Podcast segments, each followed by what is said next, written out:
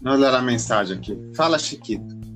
Terminei de assistir a live da aula número 14 da primeira temporada, que trata o porquê gostamos de plastimodelismo e achei uma teoria sensacional. Não é teoria, é, é verdade. Me prendeu do início ao fim. A cada aula consigo montar mais uma peça desse grande quebra-cabeça que é a nossa cabeça em relação ao plástico. Caramba. Obrigado, amigo. Quando eu puder participar mais ativamente, diretamente do blog, farei com muito prazer. Parabéns mais uma vez. Continuarei sempre aqui, nas sombras. Nossa, o cara é o, é o Batman, tô com medo. Não... Olha, ganhou seu primeiro Stalker.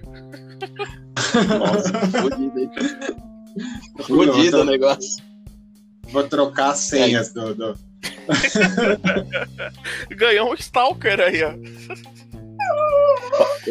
Que Fala pros caras que eu vendo plástico ou não? eu vendo matéria-prima pros caras fazer kit. aí, aí fudeu, você pegar, você é capaz dos caras vir atrás também. Cara, me lembrou, não, aquele, cara. Me, me, lembrou aquele episódio do Family Guy que o Chris vai tentar montar plastimodelismo, aí ele se vicia em cheirar a cola do. do... Ele joga o avião fora, só tudo errado, né, velho? Ele joga o avião fora, os kits fora e fica cheirando a cola. Esse é o meu lance agora. É, é, o, é o The Film Guy, né? Virou the, deixou de ser The Family Guy, The Film Guy tem agora. Tem, um, tem, um, tem um, uma passagem boa disso também nos Simpsons, que o Otto é o melhor cliente da loja de modelismo da cidade. Você lembra desse aí? Puta que pariu. Nossa, velho.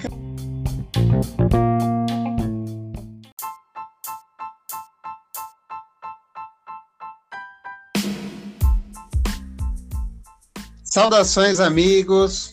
Eu sou Bruno Chiquito do canal Blog do Chiquito. E esse é mais um podcast Kits e Games, o canal onde modelistas velhos e chatos ficam dando palpites em assuntos de jovens. A gente é meio pentelho. Comigo hoje está ele, modelista, colecionador de qualquer coisa, o maior jogador de Mônaco GP do Hemisfério Sul, historiador, calo... historiador calouro. Com vocês, Caio Marcelos. Boa noite, meu amigo. Boa noite, Chiquito. Boa noite, Vini. Estamos aí para mais Boa noite. um grande episódio dessa epopeia Kits and Games. Também conosco o perito, o chefe, aquele que já foi em 1 também modelista, Vinícius Marques. Boa noite, meu amigo. Boa noite, galera. Como é que tá as coisas aí? Tranquilo? Meu, tá quente pra cacete hoje aqui, mas vamos continuar aqui que tem game para falar. Eu tô olhando pros kits aqui, não sei o que eu falo, mas vamos embora. Já peço desculpas a, aos nossos ouvintes. Vai ter ruído de ventilador no fundo, porque senão não tem podcast. É, hoje tá feio. Hoje até jacaré na bunda sua. Depois da penteadeira de puta. Não, isso daí vai se tornar uma. Isso vai se tornar uma marca registrada, uma piadinha infame idiota, sempre. O Vini é o grande criador de bordões do nosso podcast. Lembrando. Não, que, lembrando que somos, somos todos modelistas. É, você não sabe o que é o plástico modelismo, quer aprender um hobby novo. Se liga lá no, no, no, nos canais do blog Chiquito, tem o blog, tem o canal no YouTube, temos lives quartas e sábados. Dá para aprender umas coisas lá e você vai ver de onde sai tanta gente chata assim. E hoje a gente vai. É, é, é, legal. Montar kit é legal. É melhor do que jogar videogame. E hoje, o tema de hoje é um uh, importante para nós, plasmodelistas, porque é um tema que a gente é, ataca de várias frentes, que é o videogame e as guerras. Hoje iremos falar sobre tema polêmico que, que, que, que permeia os videogames, né? Tema esse sugerido pelo nosso co-apresentador Caio Marcelos. Tá? A gente estava numa dúvida a gente estava numa dúvida aí de definição de regras, né? Como que a gente ia definir, né? O que, que é um jogo de regra, o que, que ia, ia falar, ia falar de shooter, ia falar de simulador, ia falar de estratégia. Aí eu determinei uma regra. E já quebrei as pernas do Caio, que eu sei. Então hoje a gente vai falar. Vou até ler, vou ler o roteiro aqui. Hoje iremos falar de jogos com fundamento histórico. Não vale guerras de ficção. Hum, Então, esse parágrafo que você escreveu aí para falar do Contra de Mega Drive, cara, pode jogar fora. Era, Ui. entendi. Guerra. tá de boa, tem bastante pessoa. É, a gente tem muito assunto para falar. Né? Guerra é um assunto que nos permeia como gamer e como modelista. né? Todo plástico modelista que se preze acaba entendendo mais de guerra do que deveríamos. A gente gosta mais de guerra do que deveríamos. Quando o é videogame, verdade. é, quando os videogames davam seus primeiros passos, o mundo vivia uma época de Guerra Fria, uma guerra que, trocando em miúdos, ninguém matava ninguém. Pelo menos ali entre os protagonistas, né? Lógico que a gente pode incluir como essa tal de Guerra Fria eventos como Guerra da Coreia, Guerra do Vietnã, invasão soviética ao Afeganistão, conflitos no Oriente Médio, conflitos na, em partes da África, né? Então aí você pode dizer sim que a Guerra Fria matou muita gente. Mas os protagonistas, né, União Soviética de um lado, Estados Unidos e OTAN do outro, não entraram em conflito diretamente. Eles travaram uma guerra de cavalheiros à base de semântica, antagonismo, antagonismo político, embargos diversos, né? intervenções militares, como essas, como essas, essas guerras menores que eu falei, e muita, mas muita ameaça. A ameaça rondava a cabeça de todo mundo. A humanidade passou décadas com, entre aspas, o dedo no botão, né? sem levar para o duplo sentido esta frase. Que era olhar. é, o, o mundo passou olhando para o relógio do fim do mundo, né? O relógio do fim do mundo era uma coisa que existia. Ah, a gente passou muito tempo é, no chamado Dois Minutos para Meia-Noite, da onde saiu a música do, do Iron Maiden. Ah, a gente ficou muito tempo olhando esse relógio do fim do mundo, esperando que qualquer um dos lados se desequilibrasse e iniciasse um, um conflito atômico sem precedentes na história da humanidade. Nesse cenário, nascia o jogo Missile Commando.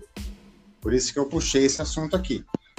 O jogo dava ao jogador a experiência de protagonismo em meio a um ataque de mísseis.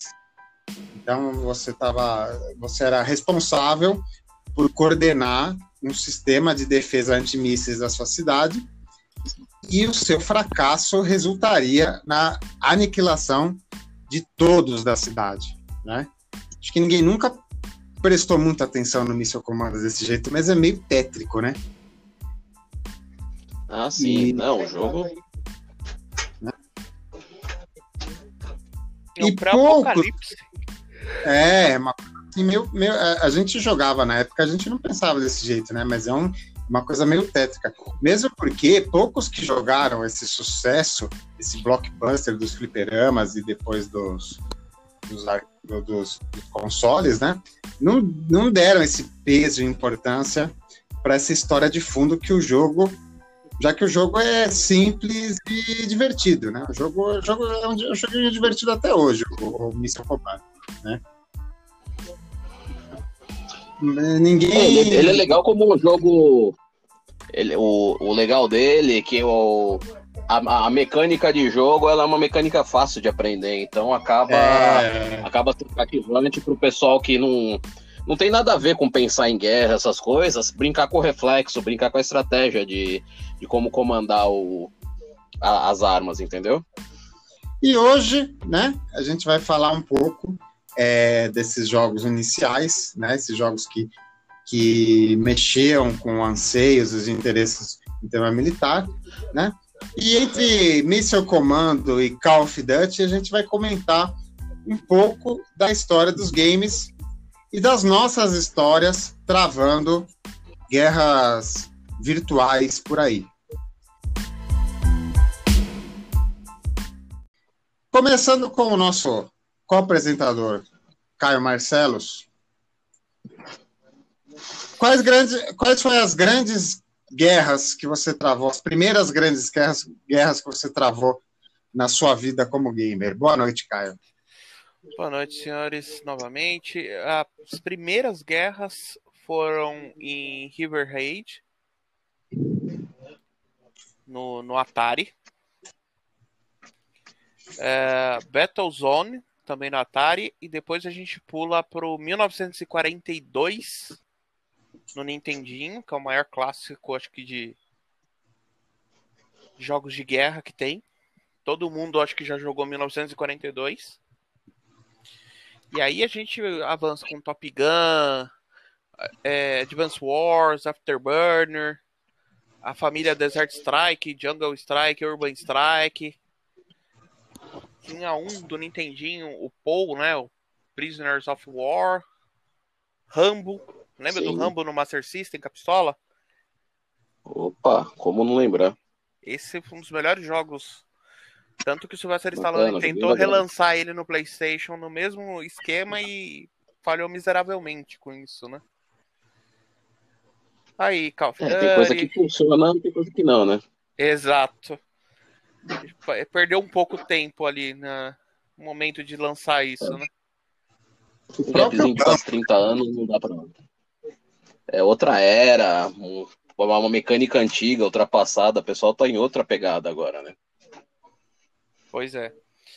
O próprio é... filme do perdeu em sua época, né? Podia ter acabado ali no 3, no Afeganistão, tava bonito, tava bem. Ah, sim, mas esse, esse, tipo de jogo, esse tipo de filme, jogo, essas coisas assim da você vê muito dos anos 80, funcionou bem até o metade dos anos 90, depois já começou a, a mudar muito a mentalidade do pessoal. Depois que acabou, bem dizer, a Guerra Fria, né? Diga. E, vo e você, Cara, quais as primeiras guerras? Ah, eu comecei no Atari, né? Missile Command era uma coisa que sempre tava lá no, nos principais, né, cara? Aí vamos passar pelo, pelos próximos River Raid, River Raid 2, tem o Tank, né, que é o Battletech. No Atari não tinha tanta coisa assim que acaba sendo conhecida, né? Mas a gente vai passar por Master System, que eu acabei jogando mais, né? Aí você pega Operation Wolf, que era legal, que ele era desse estilo de tiro também. Aí fala de Afterburner, Thunderblade, o Mercs, que tinha pro arcade também, né? Que você era mercenário, Rescue Mission. Aí a gente fala de NES, né? Porra, NES tem o Jacal, o Ikari Warriors, tem o aqueles que você se a gente for para um lado que é mais oitentista, assim, um pouco, um pouco fantasioso, acaba sendo o G.I. Joe, que era legal, joguinho bacana.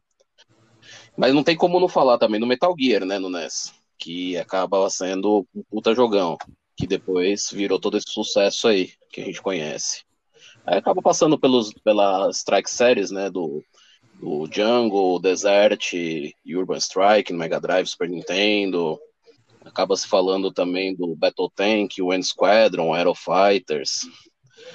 Ah, puta, joguei tanta coisa, cara.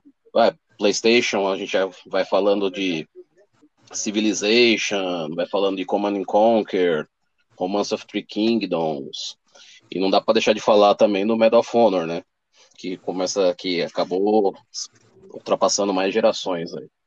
E a gente acaba chegando nos jogos mais atuais, né? Que aí você começa a falar de Call of Duty, começa a falar de Battlefield, essas coisas assim que hoje em dia acaba sendo o que o pessoal joga bastante, né? Counter Strike e por aí vai.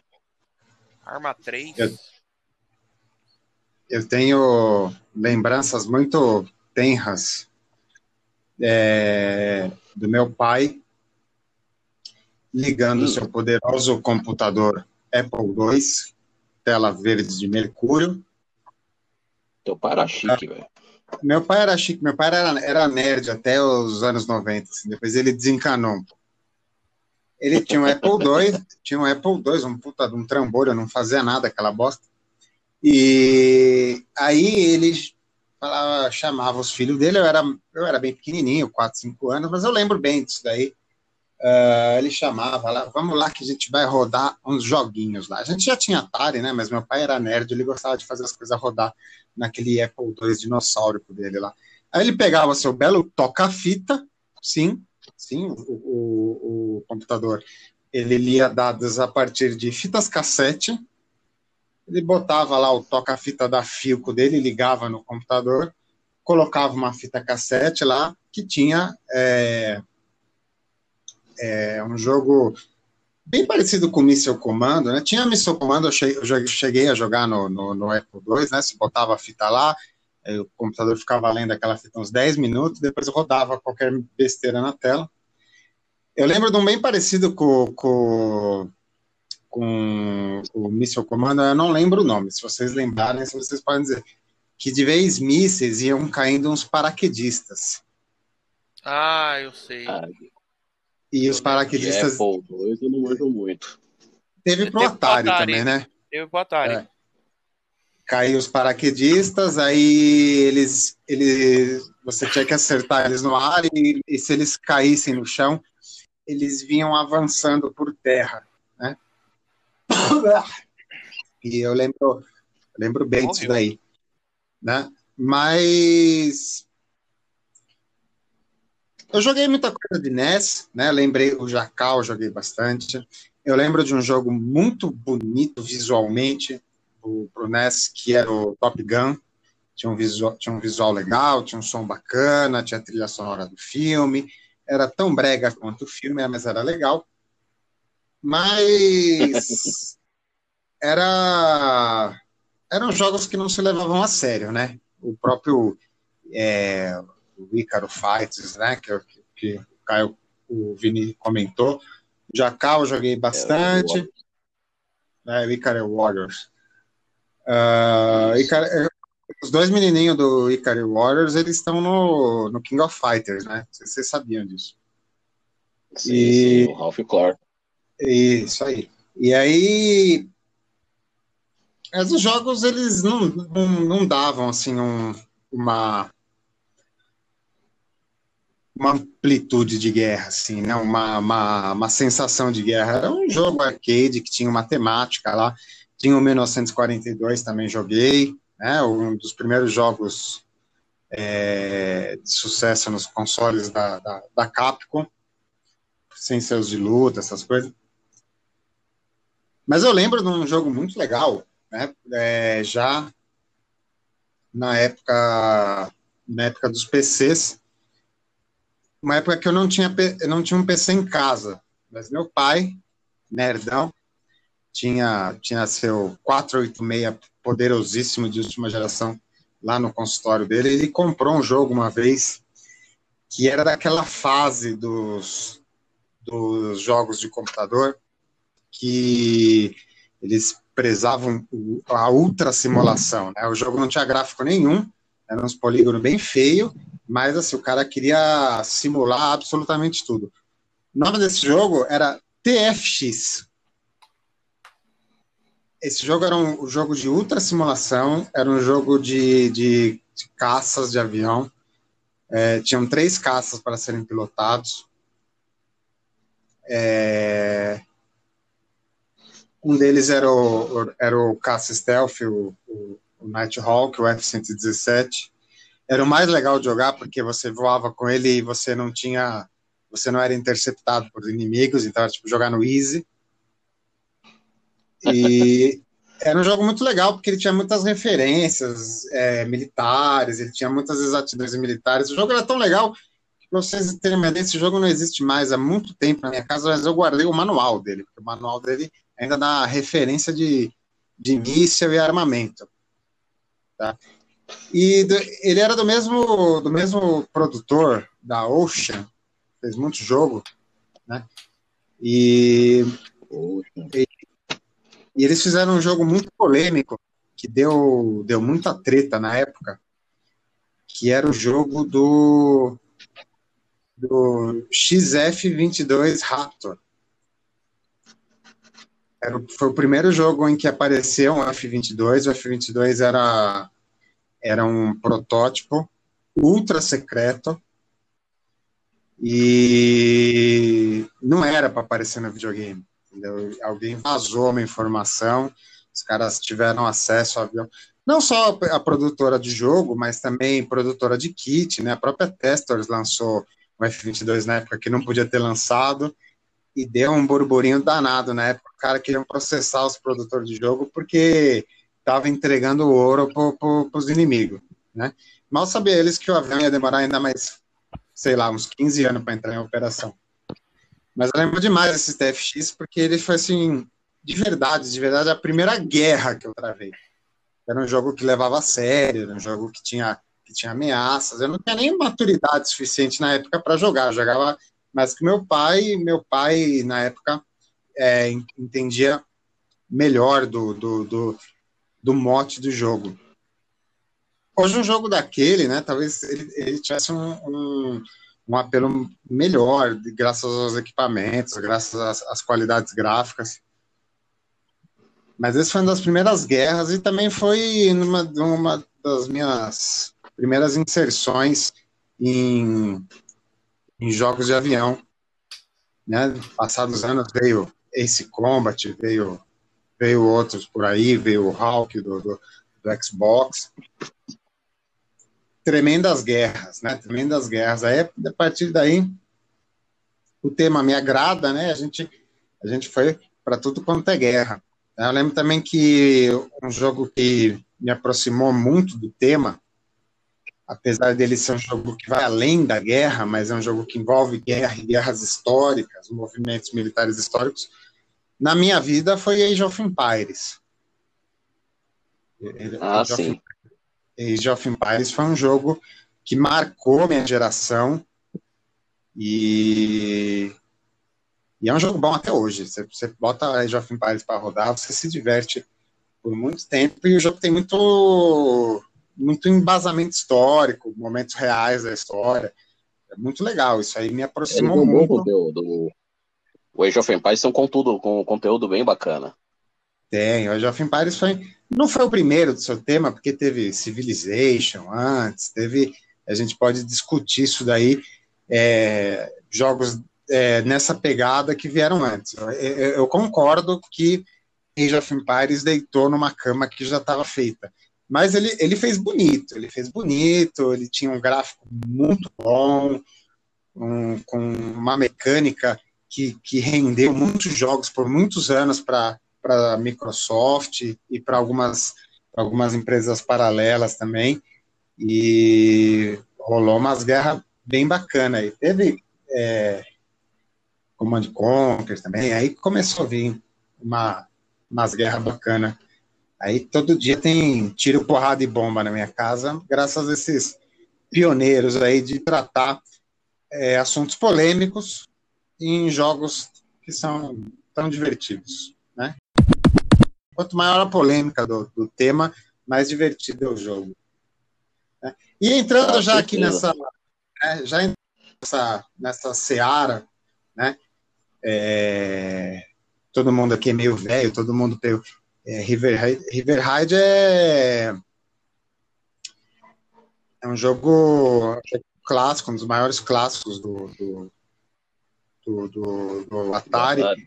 Jogo colorido, né? um jogo que inovou com cores, com, com power-ups na tela. Né? É, o, o, o River Raid ele, ele trouxe muitas revolu revoluções muitos jogos que saíram é, na sequência dele, chegando até a Sonic Wings e outros que vieram depois, bebiam da fonte do River Raid. E falando de River Raid, um jogo tão revolucionário, a gente entra aqui na nossa pauta que é jogos importantes para a indústria.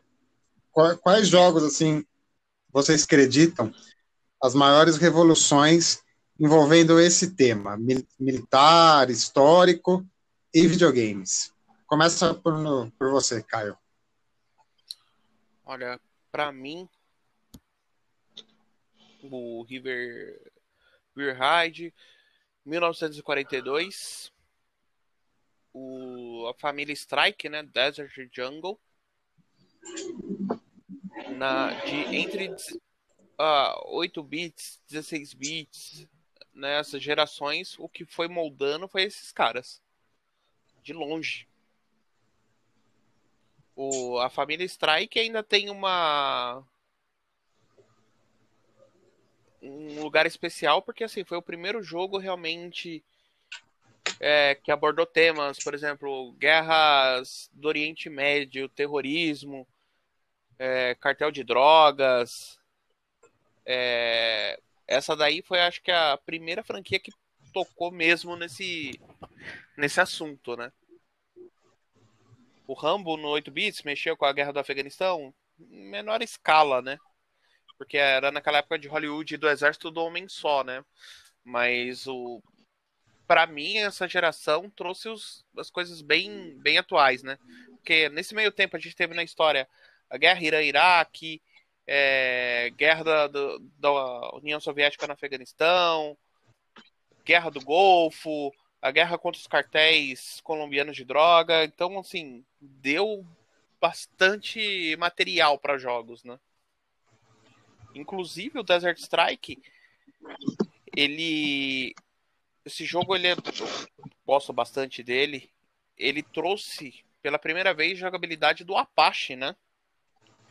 O Apache, o, H64 Apache de 83. Então, 37 anos depois, o jogo já se foi, né, na, na nas gerações, mas o, o, helicóptero continua firme e forte. Aí eu até pergunto para vocês dois, que são modelistas há mais tempo, vocês lembram do primeiro Apache que vocês montaram? Ou se montou mais de um, qual que foi o melhor, qual que foi o pior? Eu deixo para você primeiro, Brunão. Você que aqui é o chefe nessa área. Ah, de Apache bom, eu já montei aquele é, 1 para 32 da Revel, Revel Monogram, né? Um kit absurdamente requintado. É um kit que entrou em voga há pouco tempo atrás, porque ele apareceu no, no mercado nacional aqui num preço absurdamente barato. Assim, você comprava no site da Americanas, o cara vendendo kit um kit a 80 reais, é coisa que na loja você ia pagar 200, 250. Então rolou uma correria uns dois anos atrás, todo mundo indo atrás desse Apache. Eu fiz alguns, é um kit, é um kit datado, um kit que já passou a época dele, mas ele ainda, ele, ele ainda dá uma, uma brincadeira boa por causa do tamanho dele, né? E não é um kit ruim, nunca foi um kit ruim. E tem muito after para ele. Então, assim, você compra, você compra ele por 80 reais, mais 2 mil reais de resina, e você transforma ele no. No, no long ball, né? É, entendeu? É, vocês querem ver isso daí. Você transforma vocês... ele num Comanche, né? Você quer dizer. É, quase isso. Se querem ver isso aí, um modelista, um modelista top que fez um negócio desse recentemente foi o Marcos Bettinelli lá de Rio Preto. Você entrar no, no, no Instagram dele, no Full Metal Wings, lá você vai ver o trabalho de bolas de ouro que ele teve de fazer isso com um kit. Em outras escalas, menorzinho, tem coisa melhor. Tem Taleri, tem Hobby Boss. Já fiz uns dois ou três, mas com aluno. O tema o tema é helicóptero, particularmente me toca muito pouco. Legal. Ó, você foi comentada essa corrida pelo Apache da Revel Monogram, eu acabei olhando para ele aqui, na verdade, porque eu fiz parte dela. é, na época ele tava muito barato. Eu lembro porque eu paguei coisa de 60 ou 70 reais. Eu vi ele ali e falei, não, não dá para resistir, comprei.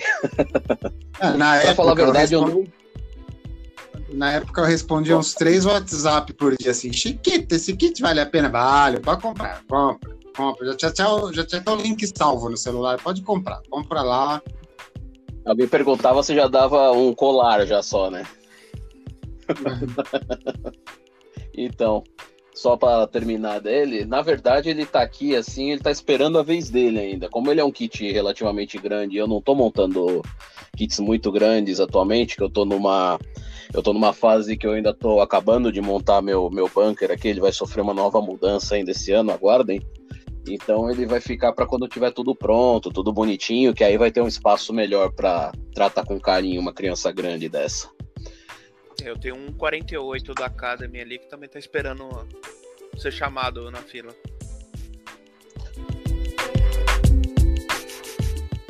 É, eu andei vendo também, achei legal. Tem um. Você falou em Academy, tem um Apache da Academy 172 que é a coisa mais linda. É pequeno, mas é lindo o kit.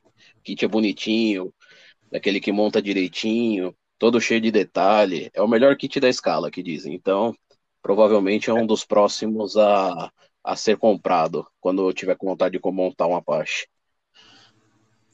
E para você, Vini, o que, que, que, que você vê de revolução no, no, nos primórdios ali, que, que moldou os jogos? Nos primórdios, aí que tá. A minha visão em jogo de guerra nos primórdios, cara, eles são muito não pensados. Eles é, é, o que eu acho legal dessa época de jogos dos anos 80, anos 90, eles não são muito pensados em relação à guerra, eles são pensados em relação à diversão. Então você pega, que a gente está falando do NES, assim, um jogo tipo Paul Prisoners of War, Ikari Warriors, Jacal, o negócio deles ali é porrada e bomba. Você não, você não tá muito preso à história. Por quê? Geralmente é aquela história clichê dos filmes dos anos 80. É, sequestrar o presidente. Isso. Aí você, com um abridor de lata, você mata 200 caras. Se você tiver uma arma, você destrói o mundo, né? Então, mais ou menos isso. Você vê, você na verdade, você não é um guerreiro, você é um vingador, né? Você vinga de, de tudo, você é bulletproof e vambora. Mas o, putz, se for falar assim, tem tanta coisa legal de jogo assim que é muito bem jogável hoje.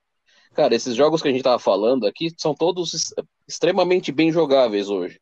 Por causa que eles entram naquela naquela naquela hype de hoje dos jogos estilo 8 bits, 8 e 16 bits, né? Que é aquela visãozinha de lado, ou visãozinha superior, tirinho, barulhinhos, aqueles barulhinhos de onda quadrada, aquela coisa assim que acaba chamando a atenção do pessoal que acha bonitinho, né? Mas assim, vai, vamos ver. Uma coisa que dos 8 bits que eu acho que é bem revolucionária, você vai pegar um. Muda um pouco disso daqui e vou falar do Metal Gear, cara, porque ele já era no, no 8 bits que você não tem uma profundidade 3D, você já tem um jogo stealth, cara. Você já tem um jogo que você tem que se esconder, você tem que ter uma estratégia para poder conseguir alcançar objetivos, você tem que você tem que montar mais ou menos uma uma, uma, uma ideia do que você vai fazer no jogo para conseguir chegar nesses objetivos. Né? Você não pode simplesmente ir que nem um louco fazendo as coisas, senão você vai morrer rápido. Então você tem que fazer essa estratégia de ir se escondendo, usando a arma certa no local certo. Eu acho que falando em 8 bits, ele é um jogo bastante avançado, cara. Não é um jogo. Não, qual que é a próxima? Não, não é um jogo tiro porra bomba, né? Ele, ele muda um pouquinho dessa, dessa temática. Ele tem o tiro, porrada e bomba, mas em, em doses mais homeopáticas, vamos dizer assim. Vai, você vai, você tem uma cadência, não é simplesmente sair sair apertando o botão que nem louco, ou então só tem a precisão de fazer pulo, essas coisas. É pensar um pouquinho para poder agir.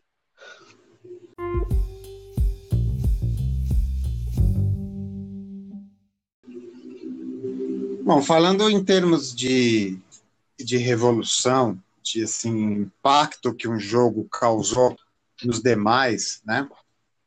Tem o River Raid, tem o, o, o Missile Commando, né? Jogos assim de uma mesma geração. O River Raid, ele, é ele, ele foi um jogo é, além de ser muito divertido, né? Foi um jogo muito colorido, um jogo que inaugurou power-ups e coisas, coisas na tela para você interagir, né, as barrinhas de combustível e tudo mais, ele serviu de base. É bem lembrado muita... das barrinhas de combustível. É, lembrado, ele, por causa que ele, ele. Você tem que ter uma, você tem que ter um pouquinho de, de pensamento estratégico para não sair destruindo tudo. Você tem que salvar essas barrinhas para você poder conseguir chegar longe no jogo. Porque se você simplesmente sair destruindo tudo, acaba o combustível morreu. Ele é Exato. é rudimentar, mas é, mas é aquela coisa. Você tem que, você tem que pensar um pouco. Exato. Com o pouco recurso que ele tem, ele te faz você ter uma estratégia. Então, assim, muitas coisas você deixa passar na tela em virtude de, de ter que pegar lá o, o combustívelzinho, né? Então, você deixa passar uns inimigos, né? E ele não era um jogo linear, né? Era um, era um jogo que mudava toda vez que você ligava, né? Não lembro se ele tinha uma, uma se ele era exato todas as vezes. Eu acho que ele, ele tinha uma mecânica construtiva interessante que mantinha ele mantinha ele atrativo toda vez que você jogasse. Tá? Uh, mas assim, a, prim a, primeira, a primeira, a primeira não, mas uma, uma, uma revolução importante que a gente não comentou aqui e eu, e eu divido um podcast com ceguistas tão, tão fanáticos e ninguém falou dele, é o Afterburner, né? principalmente o Afterburner de, de arcade, né? que além de, de ter aquelas placas de sprites super rápidos e jogos frenéticos de coisas pulando na sua cara e mais, uh, inaugurou as cabines de voo nos arcades, né? Tinha uma cabine bem legal do Afterburn para você para você jogar com manche e tudo mais. E também inaugurou é, esse formato de, de jogo.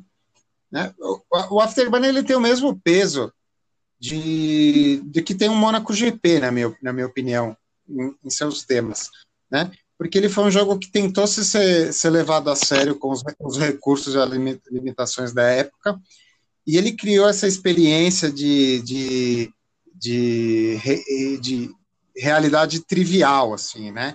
Que é uma coisa que, que assim, o exemplo que eu dei, por exemplo, do, do TFX e do, do, F, do F22 rápido, é que eram jogos de extrema simulação. Então, assim, se você não estava nessa nessa vibe de, de ultra simulação, o jogo ficava chato, o jogo ficava enfadonho, o jogo ficava lento, né? E é, é difícil de jogar. É, e, e, jogos como Sonic Wings, como 1942, eles não têm apego à realidade nenhuma, né? Nenhuma. Você, uma, um aviãozinho contra toda a frota japonesa da Segunda Guerra é o equivalente ao jogo do Rambo, né? Então, assim, não tem apelo de realidade nenhum. Não que o Afterburn tenha, mas o Afterburn começou a levar o tema a sério, a, a levar, levar a sério o formato dos aviões, então o jogo enaltecia o F-14, né? Na, na, trilha dele veio os outros, veio o próprio jogo do Top Gun, né? O Afterburner ele meio que que nadava nessa onda aí, e depois veio o jogo, o jogo é, não, sei, copiou. não sei se você sabe, mano, tem o, o, o, Afterburner do arcade, ele tem uma evolução, né? Não sei se vocês já chegaram a ver. Ah, conte-nos. Então, o Afterburner, ele foi um puta de um sucesso, né, na época lá em 87, 88, né? Aí no final do, dos anos 80 para a virada dos anos 90, a SEGA ela, ela fez uma evolução do Afterburner. Ela fez o R360 que ele é um jogo chamado G-Lock, né? Que ele tem para videogames também, ele é um outro tipo, ele é mais simulador do que o do que o Afterburner. Só que o que, que tem de legal esse R360? Ele tem uma cabine que ela vira para ela, ela é como se fosse um ovo é, dentro de uma plataforma que ela vira 360 graus. Você pode dar looping com o avião, que você vai dar looping na cabine, sobe, desce, tem todo tipo de movimento. E fiz, isso daí foi uma, uma primazia na época. Era uma coisa que formava fila para se jogar, mesmo sendo um jogo que, no, que ele tem uma cadência mais lenta, ela é mais puxado para um simulador, por causa que a visão dele passa a não ser aquela visão que você tem do aviãozinho na frente, né, do, do terceira pessoa mais longe, como mas ela passa a ser mais para uma, uma primeira pessoa. e, e tendo também uma visão, ou então, se você quiser mudar para o avião mais próximo, mas foi uma coisa assim à frente do seu tempo. Cara, eu joguei isso daí. Joguei isso daí lá no Playland do Shopping Center Norte. Sim, tinha uma lá, exatamente. Encarei essa E essa máquina ela tinha. Então, o... essa máquina, tanto que é, ela era uma coisa tão diferente, cara, que ela tinha até um botão de pânico, essa máquina, por causa que muita gente passava mal de ficar girando, né? Então você já imagina. Você tá jogando um negócio desse aí, você dá uma volta, duas, vai, volta. O pessoal tinha gente que, se não tivesse um saquinho de vômito ali, já era, né? Fazer sujeira na máquina. Ou então passava mal. Esse jogo aí, esse botão de pânico aí me lembrou um meme que circulou essa semana. Que, é, que falava assim: Este brinquedo só para em caso de emergência. Choro não é emergência.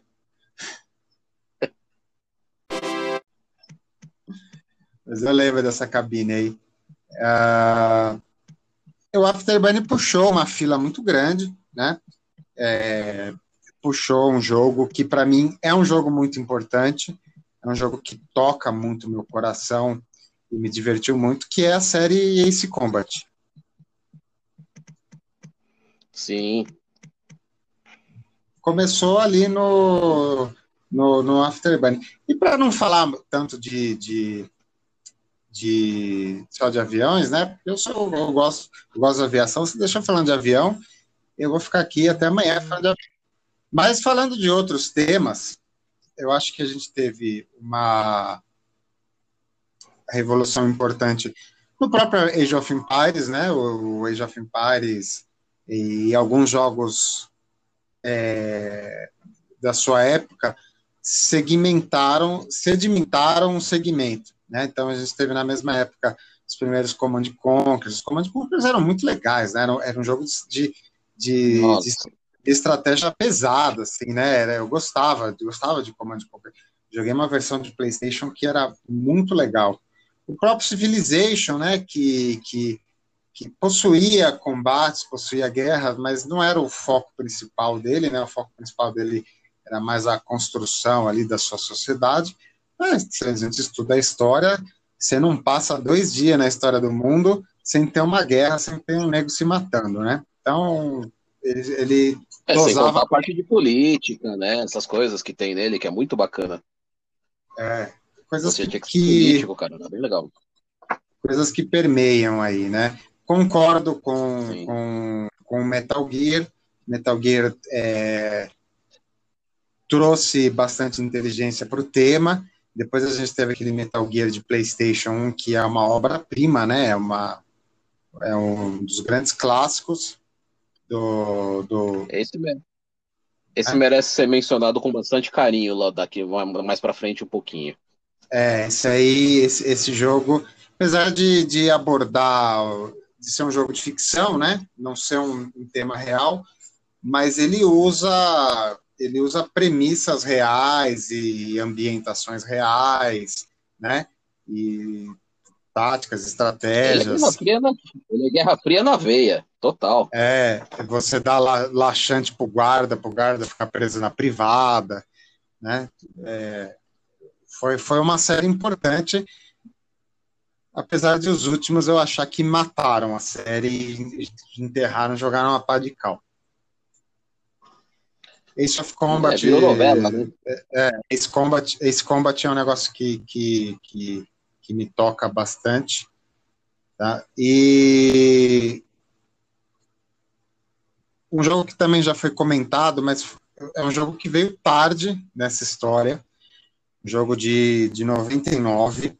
Também veio surfando uma onda que não, não era dele, mas que foi um jogo que virou a chave. Foi um jogo que uniu dois temas muito importantes para a gente falar de guerra é, em jogos de videogame, que foi o Medal of Honor. O Medal of Honor, os primeiros Medal of Honor, feitos é, na trilha do, do, do filme Resgate do Soldado Ryan, tá?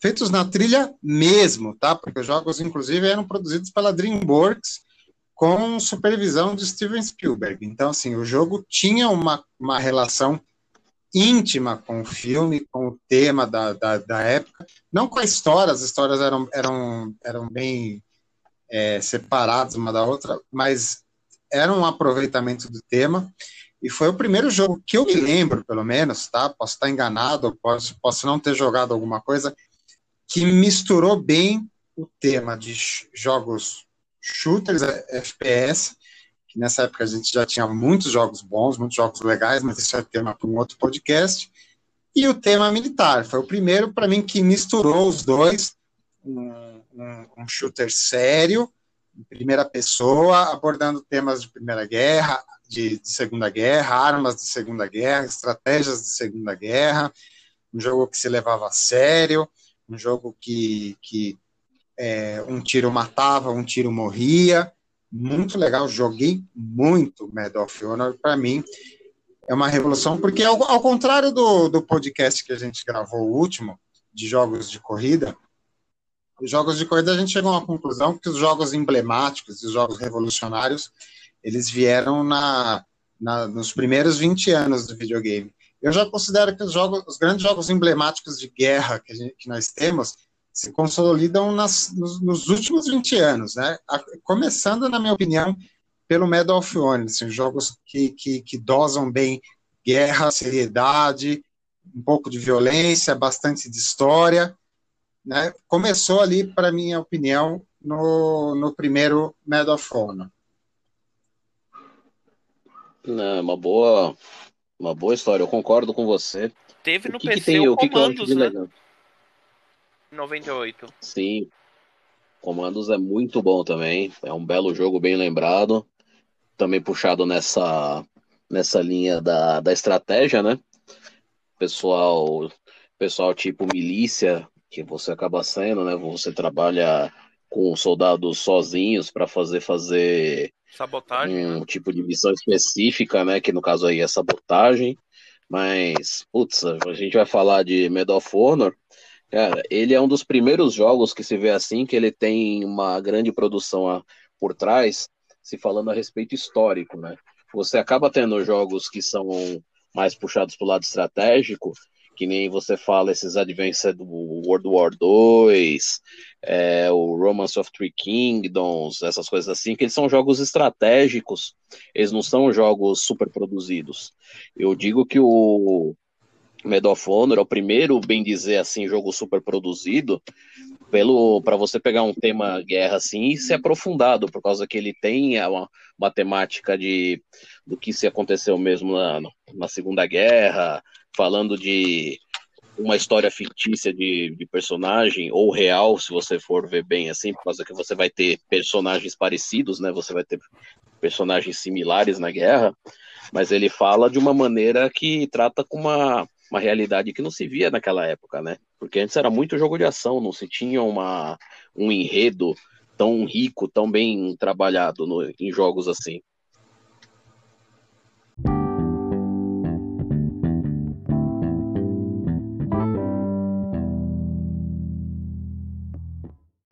O jogo de shooter assim melhorzinho que tinha até o Medal of Honor era no PC o SWAT que você tinha que realizar as uh, realmente invadir um prédio, você organizava a equipe, mas assim, era daquele jeito, né? o jogo foi, acho que se eu não me engano, 2001, que ele ainda rodava no Windows 98 ainda, então era uma coisa bem simples ainda, não tinha tanto detalhe, né? Sim. É, o que eu tava falando mais é em relação mesmo a, a, a produção, né? História, essas coisas. Se a gente for puxar nessa, né, nessa linha, você pega os primeiros jogos da, da série Stone Clancy, né? Que eles, eles datam do final do, dos anos 90 para o começo dos anos 2000. Eles também são bem nessa linha do SWAT. Aí, você vai pegar os, os Rainbow Six, essas coisas assim, são bem puxados nessa linha e são bem fiéis, né? Mas eles vieram antes ou depois do Medal of Honor?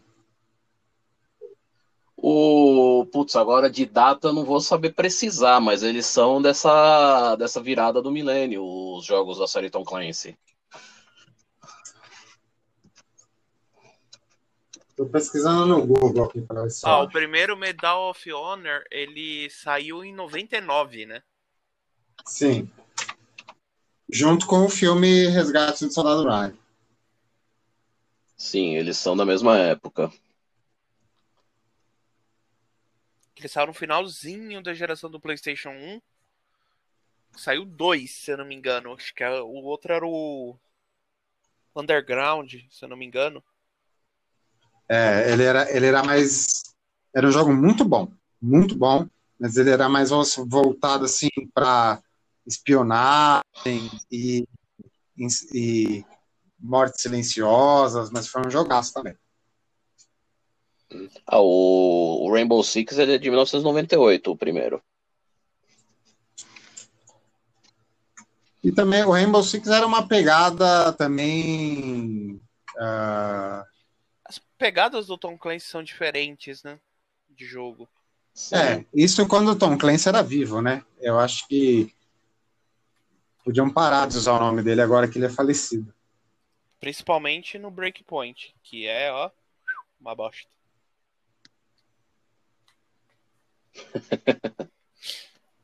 é, Tô vendo que tem um, jo tem um jogo de SWAT aqui de 1995, mas não é esse que a gente está falando. SWAT 3. Hum. Olha o SWAT 3. Esse é daí que é o jogo, jogo bom. Do Medal of Honor, é que... eu acho que a, a melhor época dele, sem dúvida nenhuma, foi a do Play 2.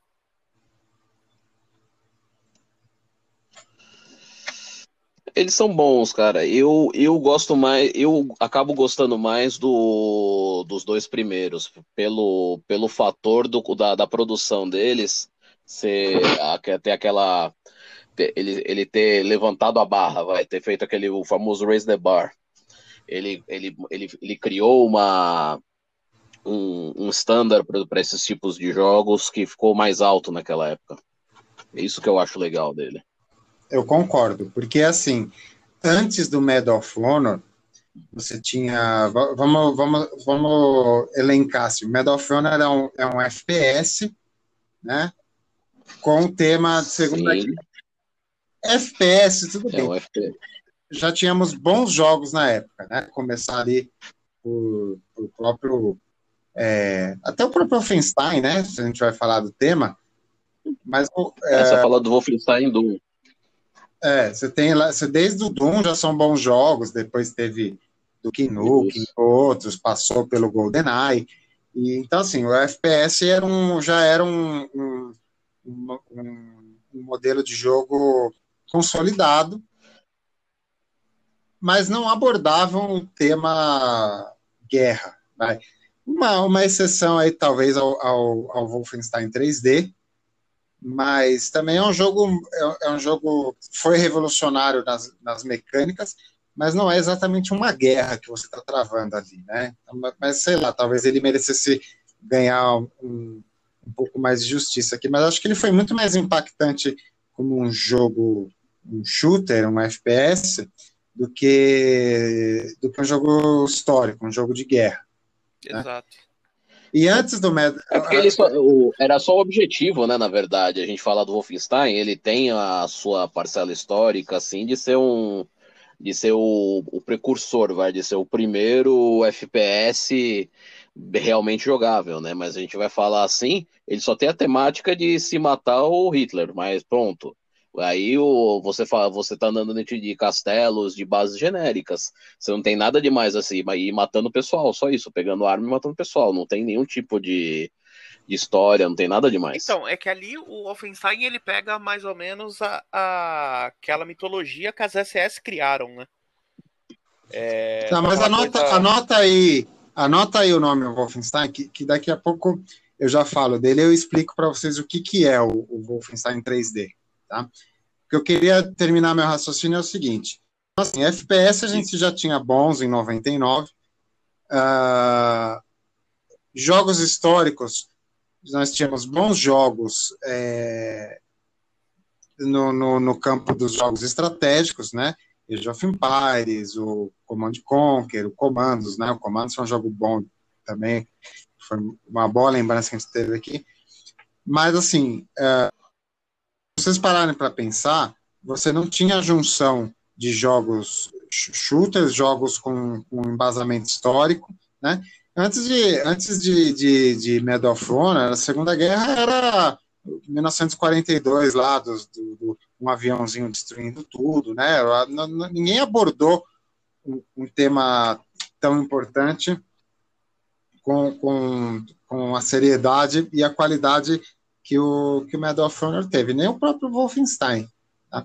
Wolfenstein, eu vou explicar para vocês o que, que, o que, que foi o Wolfenstein 3D. Né? É, o, a dupla lá do, dos criadores, o Romero e o outro rapaz que eu, me fugiu Opa. o nome. Os dois gênios aí da, dos primeiros F... Isso. Eles, cria, eles, tinham, eles criaram a tecnologia do jogo né, é, baseado em alguns jogos que já tinham mais ou menos é, é, essa mecânica, alguns jogos de RPG, aqueles é, Bard Tale, né, aqueles jogos, mas era uma mecânica que, que tinha a visão do 3D, do, da primeira pessoa, mas eram jogos travados, e eles, o Wolfenstein, eles deram é, velocidade, a diversão, os tiros, né, e eles escolheram o tema, o tema, o tema não, não, não, não dizia nada para eles, mas é, é, eles escolheram o tema porque, primeiro, é, eles tinham comprado a licença dos primeiros Wolfensteins, que era um jogo lá de PC, que é uma porcaria, nem vale a pena ser lembrado. Então, eles, eles tinham os direitos dos jogos, compraram em troca de uma bala juquinha, um aperto de mão na época, e eles escolheram o tema porque eles achavam assim, eles queriam fazer um jogo violento e eles chegaram à conclusão que ninguém daria ninguém, ninguém se sentiria ofendido de você fazer um jogo da qual você matasse nazistas. Tá? O Wolfenstein nasceu com essa premissa. Você põe os nazistas na tela que você pode atirar neles à vontade, que ninguém vai te processar por isso. Mesmo assim, deu, deu um burburinho na época, né? Não tanto de matar nazista, ninguém ligou de você pegar um revólver e sair matando nazista por aí, mas o jogo, o jogo pegou muito na época porque ele, ele, ele tinha tinha imagem, tinha foto do Hitler na parede, tinha suástica para tudo quanto é lado. Por mais que você estivesse lá dentro combatendo essas coisas, as coisas estavam lá no jogo e as pessoas, principalmente aqueles que não jogavam o jogo, davam uma interpretação errada. Por isso. Então, assim, o Wolfenstein 3D é um jogo bom, um jogo revolucionário, um jogo que eu adoro, um jogo que eu jogo até hoje e me divirto bem, mas ele, ele tem esse plano de fundo aí puramente estratégico, assim, é, vamos meter nazista para matar, porque aí a gente mata alguém e ninguém liga, tá? Mesma coisa que vai acontecer com, com zumbis, mas jogos de zumbi é tema para outro, outro podcast. Então, eu, eu acredito, eu acredito o Medal of Honor, uh, eu, eu voto com o Vini. O Medal of Honor subiu a barra. Ele, ele, ele deu, um, deu um, um outro gabarito a, a ser seguido até então. Nessa mesma época, uh, hum. começou, né? O, Medal of Honor veio, abriu a, a, a, porta, aí começou Call of Duty e o Battlefield, né? Que aí uma tendência do mercado de pular jogos da Segunda Guerra, nem né, foi foi sendo consumida e levou embora o Medal of Honor, né? E para mim, a temática da é, Segunda Guerra, eu ainda acho que precisa ser explorada ainda.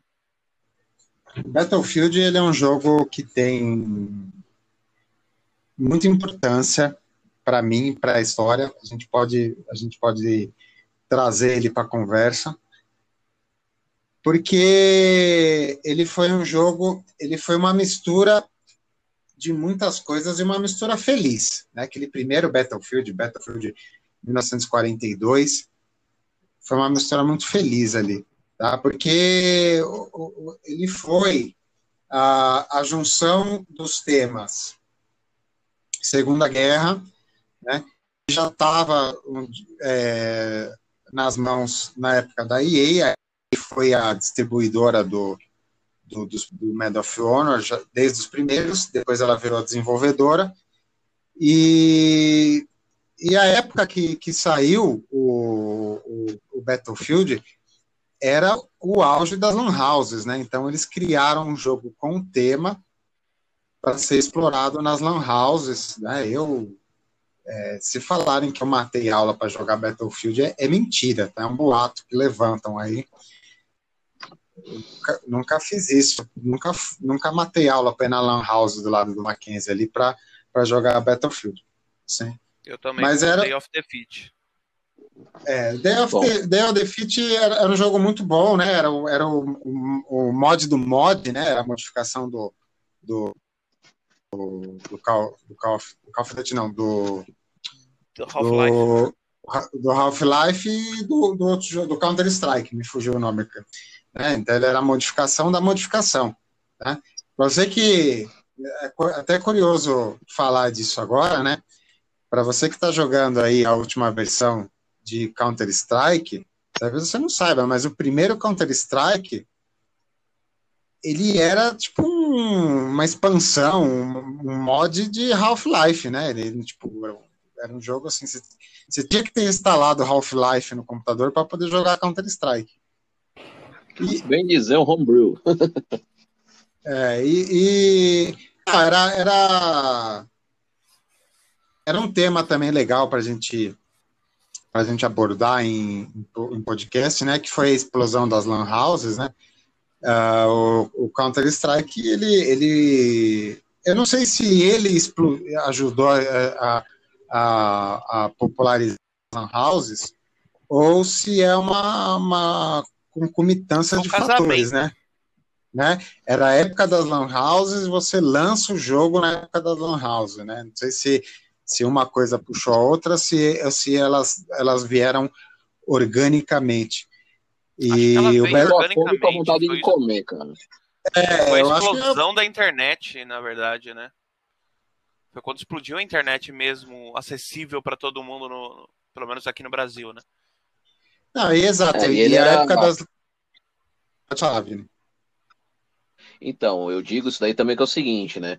Ele foi bem dizer o primeiro jogo online competitivo acessível, né, cara? Por causa que naquela época estava se tornando mais acessível você ter um, um PC que se roda games, né? Por causa que até aquela época PC e games era uma coisa quase que heterogênea, né? Você pegar um, um PC, você vai gastar uma fortuna para fazer rodar videogame. Hoje acaba sendo pior, mas assim, não se tinha todo esse poderio, não se tinha toda essa facilidade, né? O PC era uma coisa muito voltada pro, pro Office, né?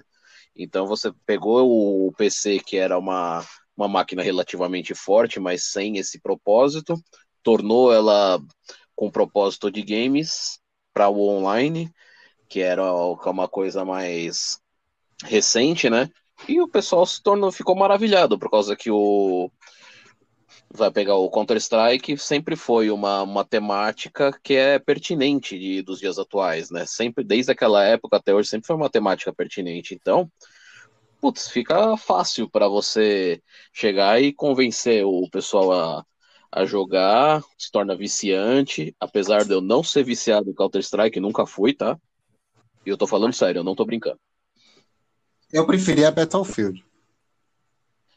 É, ele é de uma época que, na verdade, eu estava muito em, em, na parte de trabalho em videogame. Então, ele acabava sendo uma vertente que eu não explorava tanto.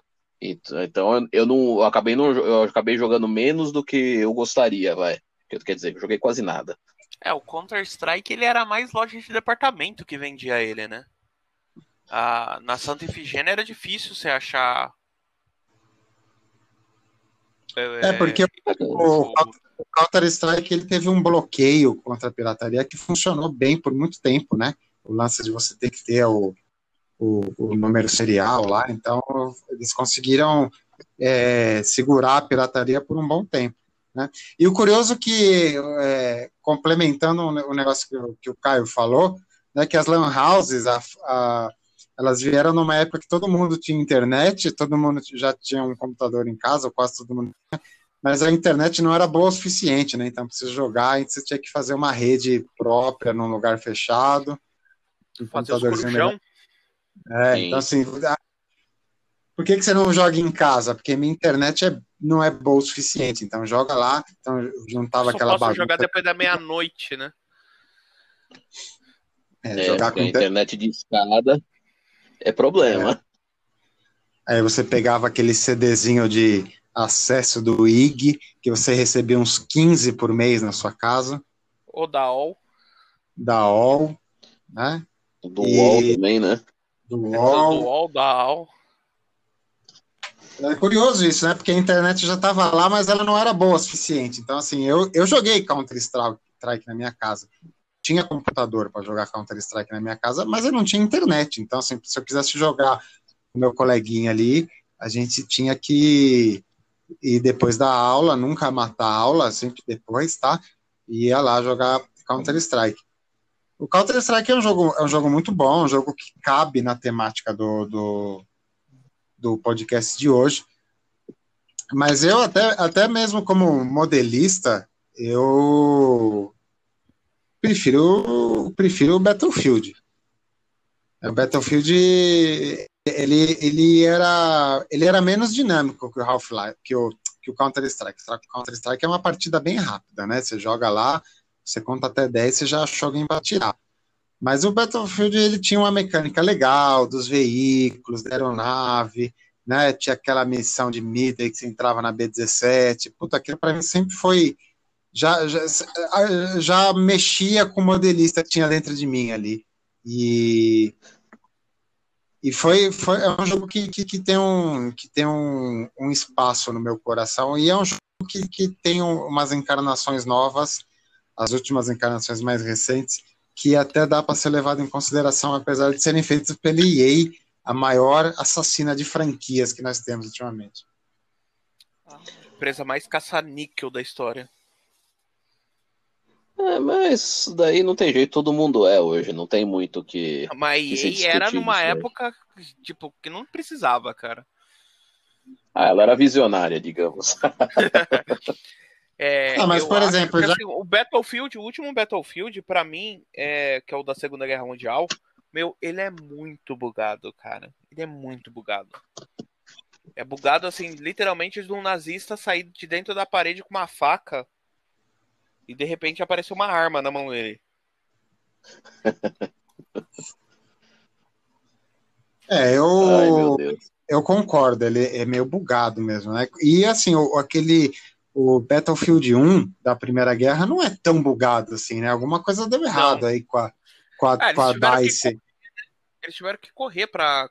É, que o Call of Duty lançou aquele. O World War II. E aí eles tiveram que correr atrás, né? Pra, porque o World War II foi um sucesso de vendas, né? Depois Mas de... é um jogo, é um jogo meio meh, né? É, então, mas depois de tanto tempo sem um jogo de Segunda Guerra Mundial nos consoles atuais, vendeu que nem água, né? Inclusive, eu comprei. Eu também. Inclusive, o dia que eu peguei o meu Call of Duty eh, foi, foi eh, na Saraiva. Tem um aviso no site da Saraiva que é por minha causa, cara. Que eu toquei o puteiro na Saraiva. Saiu o jogo, eu falei, ah, vou comprar, né? Fui com a minha esposa lá na Saraiva, fui comprar o jogo. Cheguei lá, Peraí, olhei. dá uma, dá uma pausa. Diga. eu quero, pôr uma, eu quero pôr uma música dramática nessa história. Vai, conta, conta sua história.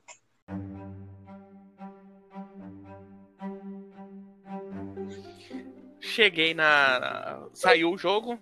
Eu quero comprar esse jogo, né? Vamos jogar em Segunda Guerra. Olhei no site.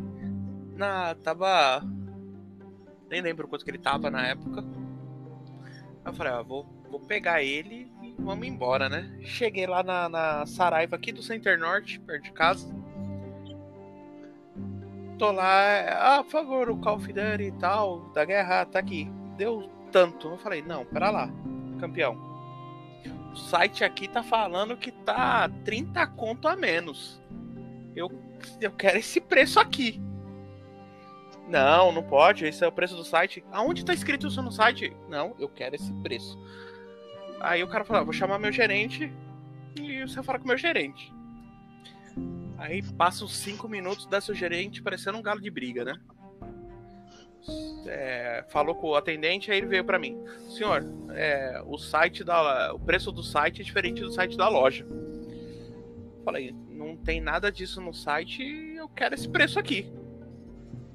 Senhor, não posso fazer nada, o preço é diferente. Então me mostra onde que tá, que eu te mostro o código do consumidor e a gente vai, né? Vamos ver quem tá certo. Aí ele foi, revisou o site no computador, revisou o site no celular, não achou. Com aquela cara, né, de tipo, droga, vou ter que vender um jogo mais barato por causa do site. Foi lá e falou assim: ó, faz o preço aí pra ele. Aí o cara foi lá, gerou o ticket, né, da, da do jogo vou pro caixa, a menina do caixa vira para mim e fala: Ah, o senhor tem pontos, o senhor gostaria de trocar? Sim. Ah, então, trocando seus pontos, o senhor vai pagar 10 reais no jogo. Por favor, minha filha, pode passar no débito para mim? Chato você, né? Nossa, cara, eu ri, eu ri muito, cara. Eu falei, caramba, o, o cara brigou comigo. Aí, a partir de agora, se você entrar lá no site da Saraiva, você vai ver que lá em cima tá lá o preço dizendo dos produtos é diferente com o preço da loja. Por causa exatamente. Ah, muita gente já teve problema com isso aí, né? Já. já. Isso daí já, já gerou muito problema já. Americanas é... era campeão de fazer isso. Americanas, eu causei uma demissão numa loja da Americanas. Teve, um, teve uma, uma vendedora lá da, da Americanas West Plaza que ela perdeu o emprego graças a mim e ao meu irmão. Vocês querem que eu conte essa história aí? Manda a brasa. Vixe.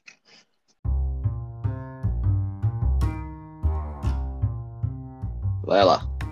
Meu irmão. Meu irmão. Um abraço pra ele se ele estiver ouvindo a gente. Meu irmão, meu irmão é meio analfabete, né? Ele é um cara assim que. que ele, ele, ele, ele, ele entra com dificuldades no século XXI. Mas ele entrou, assim. Ele, só que ele, ele sempre pede, pede auxílio em assuntos tecnológicos para mim, né? E a gente estava numa missão de comprar um computador para ele, que inclusive é o computador que está na minha mesa hoje, foi a história desse computador. Aí fomos atrás do computador, tínhamos um orçamento, ele falou assim para mim, eu posso gastar até tantos X reais no computador, e que na época comprava um notebook é, um pouco acima de um notebook básico. Eu falei, não, esse valor aí tá super super viável, vamos, vamos atrás desse seu notebook. E, e ele precisava comprar e levar o notebook embaixo do braço e ir para casa. Então, assim, tava, tava, meio na urgência, então a gente foi, vamos no shopping, vamos no shopping desses que não, né, vamos no shopping Genópolis, porque lá não vai ter computador por menos de 10 mil reais, mas vamos num shopping normal, a gente tem quatro, cinco lojas, a gente, a gente pesquisa, passou uma tarde pesquisando isso, sai com um computador debaixo do braço. Vamos no West Plaza, aqui na zona oeste de São Paulo. E a gente estava pesquisando, né? E essas coisas tem, são os, os, preços são são muito tabeladinhos, né? Então você tem um orçamento e você vai nas lojas, você acaba achando sempre as mesmas configurações. Só que a gente entrou na loja americanas, a gente, eles tinham dois notebooks à venda os dois notebooks com um preço muito semelhante, assim, uma questão de 20 reais de um para o outro. Só que um tinha uma configuração muito mais alta do que o outro. Eu olhava, eu olhava, olhava, assim, cara, não estou entendendo qual que é o problema desse computador. Mas acabou, o computador da Asus, né? Dobro da capacidade de um para o outro por 20 reais, né? A gente olhou, olhou, olhou, olhou, olhou. Aí eu falei, olha, cara, a gente olhou uns 10 notebooks aqui no shopping. O orçamento que a gente tem, esse aqui, esse aqui supera, né? Esse aqui tá na. na tá é o escolhido, né? É o, é o campeão, é o campeão aqui do, do, do, orçamento com a configuração que a gente tinha. Tá, então vou levar esse aqui, né? Batemos ali no, no, no vidrinho do, do, do stand dentro da Americanas. Moça, a gente quer esse notebook aqui, pode pegar ele que a gente já vai levar. A moça pegou a caixa, tudo, digita umas coisas no computador, aí você já percebe que a cara da mulher começa a ficar meio verde. E ela não falou, é. ela, ela não falou nada pra gente. Não falou nada pra gente. Aí ela chamou o gerente dela e a gente esperando pra pagar ali, com o cartão na mão ali. Ah, pera aí que eu preciso chamar meu supervisor. Aí eu olhei pro meu irmão, né? Olhei para olhei pra plaquinha do computador, olhei pra cara verde da mulher e falei: essa, se prepara que, que vai, vai começar o show nessa compra. Azedou. da, da, nossa parte, da nossa parte, chegou, o cara chegou, tudo, entregaram o cupom. No, no, da nossa parte não deu problema nenhum. A gente pagou exatamente o preço que estava lá exibido, ninguém engrossou, ninguém falou nada. Só que a mulher do setor meteu um computador por mil reais a menos. e ela tomou Puta, o maior esporro que eu já vi um funcionário tomar em pleno expediente com, com, com, com um cliente na frente da mulher. Não engrossaram nada pra gente. O cara, come, o cara começou a dar o maior piti pra menina, só que ele deu lá o cupomzinho pra gente, o preço, pagar, tá aqui tantos mil reais. Só que a mulher digitou ali na hora de fazer etiqueta, a mulher meteu um computador por mil reais a menos, cara. Eu acho que aquela menina não recebeu a cesta básica daquele mês. Se for só isso, tá bom, né? nem né? daquele mês e nem dos seguintes. Porque... Putz. Acontece. Vai, vamos continuar, né? Eu tô lembrando aqui do caso do notebook, eu até lembrei, a menina, ela ameaçou de embaçar a compra, de falar, hum, acho que tá no preço errado. Mas o gerente garantiu a compra e garantiu a visita dela ao RH no dia seguinte. Tadinha, cara. Pode, mas esse Ai. é um problema da Americanas recorrente para qualquer produto, né? Quem entrou numa Americanas ultimamente, antes da pandemia, é claro, meu, do que tinha de é, produtos jogados, empilhados nos corredores do fundo, isso de qualquer loja é impressionante, né? É uma bagunça Americana, lá, não tem jeito. Americana, Americanas é a loja mais bagunçada que tinha, que existe. Uma vez tem uma Americanas perto de casa aqui, é, em 2013, né, que estava tendo aquelas manifestações, Black Bloc, tudo, né? Eu entrei Sim. na loja, eu entrei na loja assim, Americanas destruída. Eu falei para segurança, eu falei para segurança, nossa, os caras entraram, arregaçaram a loja. O cara falou: "Não, não, ninguém entrou aqui não, a loja está normal mesmo".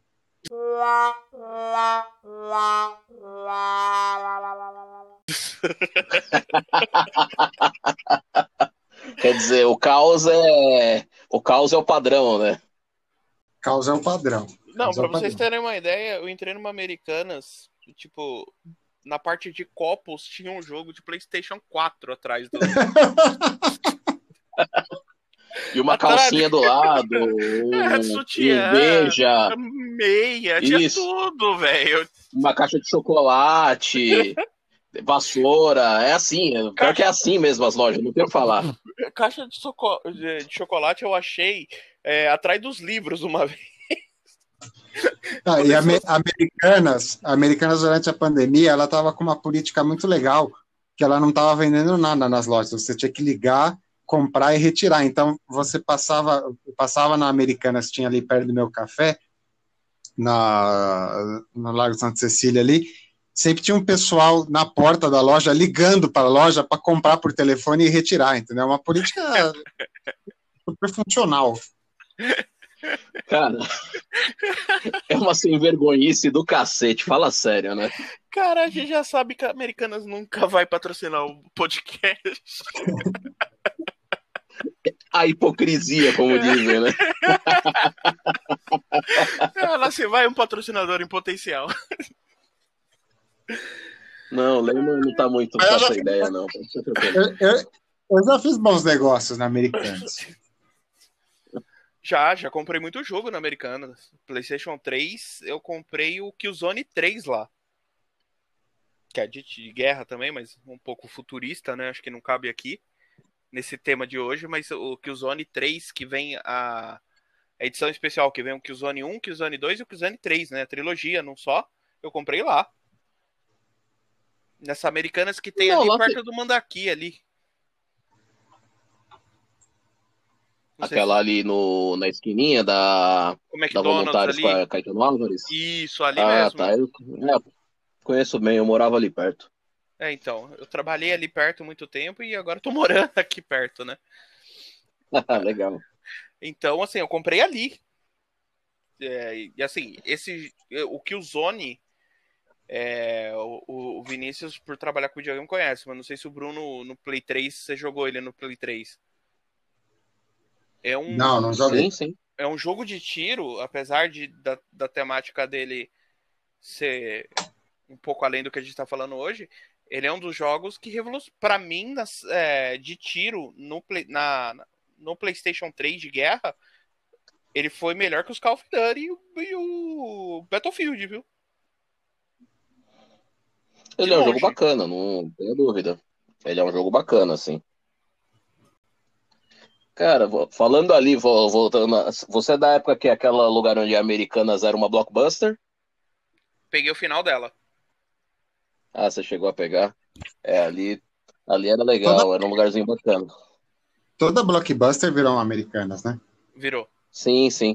Eles usaram o estoque da, da Blockbuster pra vender DVD. Eu lembro, eu lembro que eu sempre passo nas americanas porque sempre tem uns jogos assim em preços praticáveis, né? Eu não sou um cara muito ligado em jogo lançamento. Para mim, jogo novo é jogo que eu nunca joguei. De qualquer planta- plataforma, jogo novo é o jogo que eu não joguei. Então eu sempre passo porque sempre eh, já barganhei coisas boas lá. Comprei na Americanas um dos meus Call of Duty de, de Xbox One e com certeza o, o, o Call of Duty mais meh de todos. Call of Duty mais. Eu fiquei com vontade de pedir meus 30 reais de volta, que é o tal do Call of Duty Infinity Wars. Nossa senhora, Nossa. Eu, eu ganhei esse Call of esse daí no. Que eu acho que saiu uma edição especial. Ah, Você ganhou de troco no- quando você comeu três pastéis na feira, né? Você quer dizer? É, porque foi um negócio assim. Esse foi o pior jogo que acho que eu já vi. Não, ele não é ruim, mas ele é muito. Ah, é ruim. Hum, É ruim. né, O que, que é um Não Star Wars do Call of defender. Duty? Não tem como defender esse, cara. Eu lembro que eu tava com o videogame recém-comprado e eu tava vindo de um treino. Então, Tipo assim, eu falei, nossa, eu quero, quero um jogo pro meu videogame novo. Eu entrei na Americanas, eu tava de.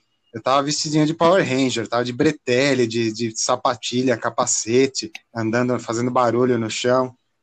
Aquele, aquela figura, aquele gorducho de colã entrando na loja falando: tem jogo de Xbox aí? Deve, deve ter sido, deve ter sido o ponto alto do dia de alguém. né? Deve ter, Aí deve ter causado algum- alguns risos, vai. né? Um gordinho suado. Eu lembro que foi, foi um treino de domingo, né? Porque Americanas, Ame- Americanas tem essa peculiaridade que é um lugar onde você pode comprar jogos num domingo às 10 horas da manhã, quando ela abre, né? Exato. E eu tava voltando de um treino, assim, né? E, e passando, passando justamente onde era uma blockbuster aqui no, no bairro, virou Americanas, eu falei, ah, vou dar um pulo lá, ver se tem alguma barganha, assim. Né? E achei esse Call of Duty aí. E, já, já que a gente está falando de Call of Duty, a gente entra no nosso, no nosso tema aqui, que são os jogos da atualidade, né? As guerras que a gente já travou em Full HD na nossa casa de hoje. Né? Call of Duty é um grande marco disso. Sim, Tem esses sim. Call of Duty, esses Call of Duty meh, que a gente chama, né? Eu, por exemplo, hoje em dia eu não faço ideia em qual Call of Duty tá. Call of Duty e Velozes e Furiosos para mim virou virou uma sombra, assim. Eu não sei, eu não sei em qual que eu parei, mas É, o último que vai Mas- sair mês que vem é o Guerra Fria. eu não sei se eu joguei o penúltimo. É esse que é o problema. É o penúltimo. Mas enfim, Acho que nessa O- matéria eu passo vergonha. Mas o que eu lembro, o que eu, o que eu, que eu gostaria de levantar a bola de hoje é os primeiros Call of Duty.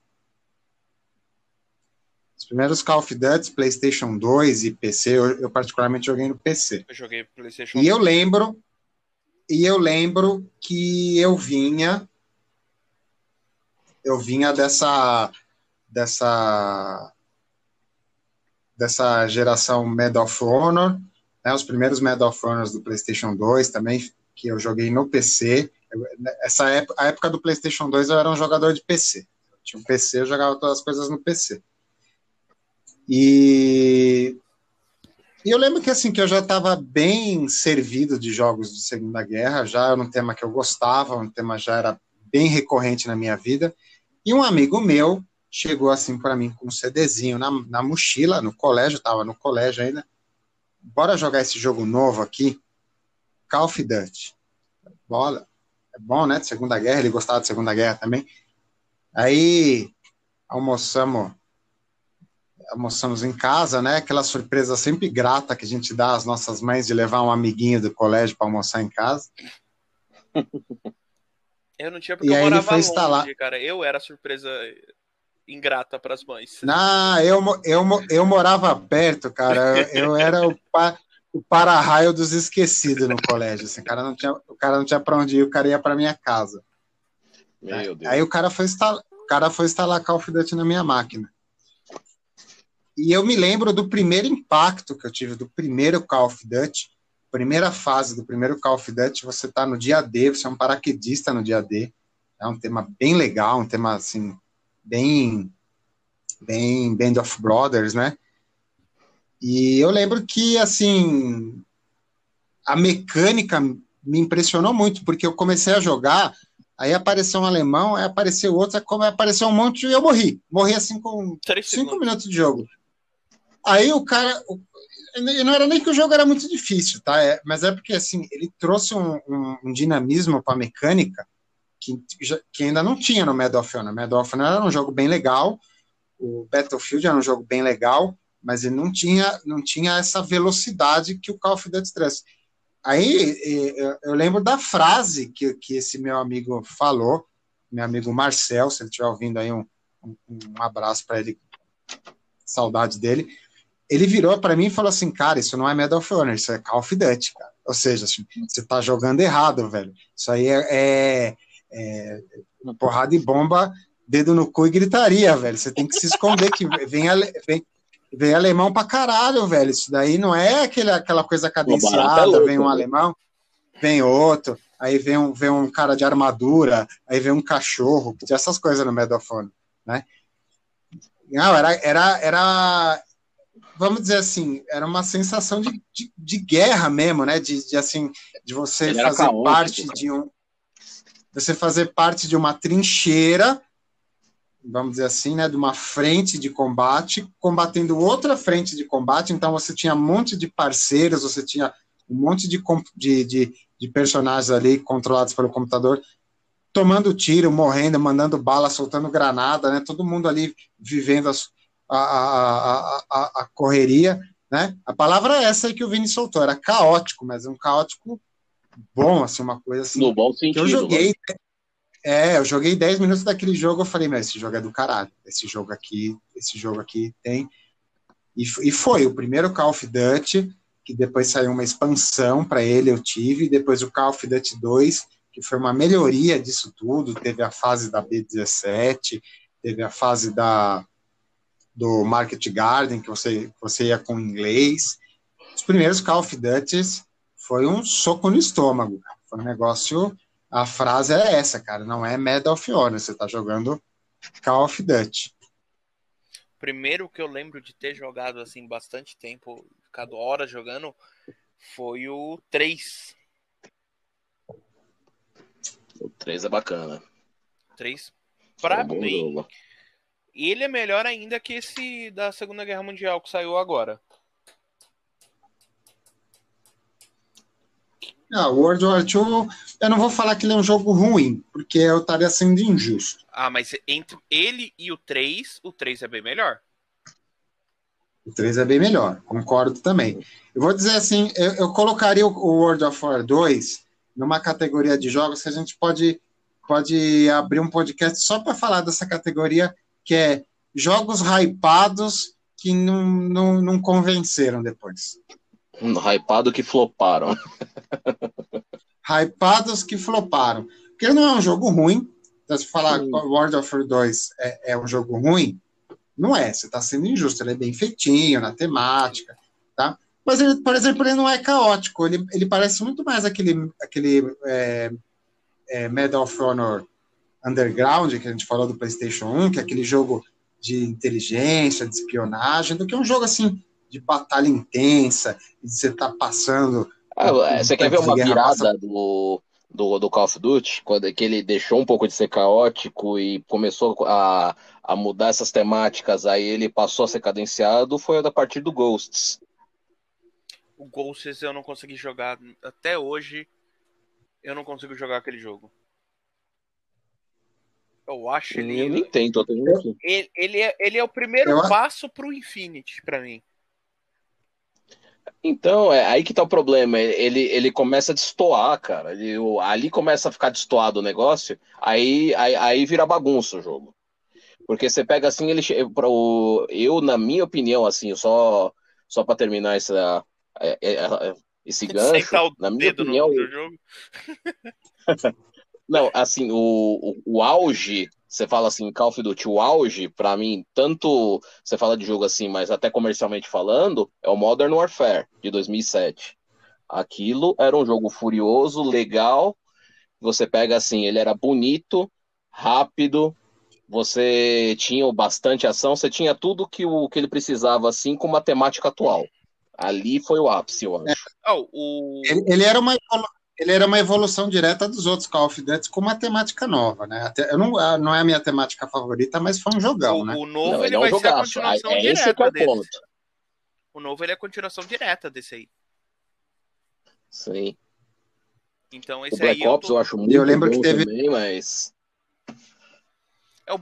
o primeiro Black Ops foi muito bom. O primeiro Black Ops ele tinha uma temática que que puxa muito no meu coração, tá? Ele, ele é um jogo menos caótico, ele tem momentos Call of Duty, mas ele é um jogo ele é um jogo mais cadenciado porque é um jogo de inteligência, né?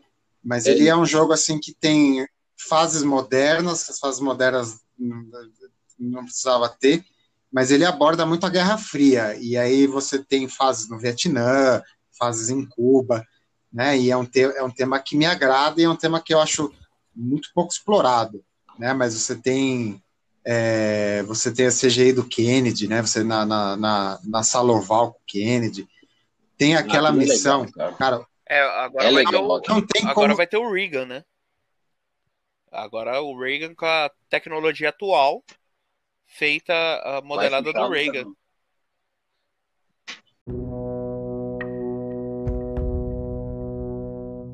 Não, eu vou falar uma coisa para vocês. O primeiro Black Ops um momento, teve um momento que eu chorei, eu me arrepiei e escorreu uma lágrima né? de emoção. Uma mas, masculina, masculina mesmo, porque assim, momento nada emocionante, mas é para mim, para um modelista, para um, um, um, um, aficionado pelo tema militar, um cara que gosta de filmes, aquele momento que você está numa, numa lancha Piber, subindo o Mekong ao som de Rolling Stones, cara, aquilo ali foi o auge do, do Call of Duty. Nunca mais Call of Duty vai fazer parecido com alguma coisa daquela. Eu, eu chorei nessa fase. Cara, cara eu, é, é, aquela coisa que te remete e fala assim: eu tô assistindo um filme dos anos 80. Eu tô no Apocalipse Now, cara. É, Agora eu tô aqui. Falou tudo.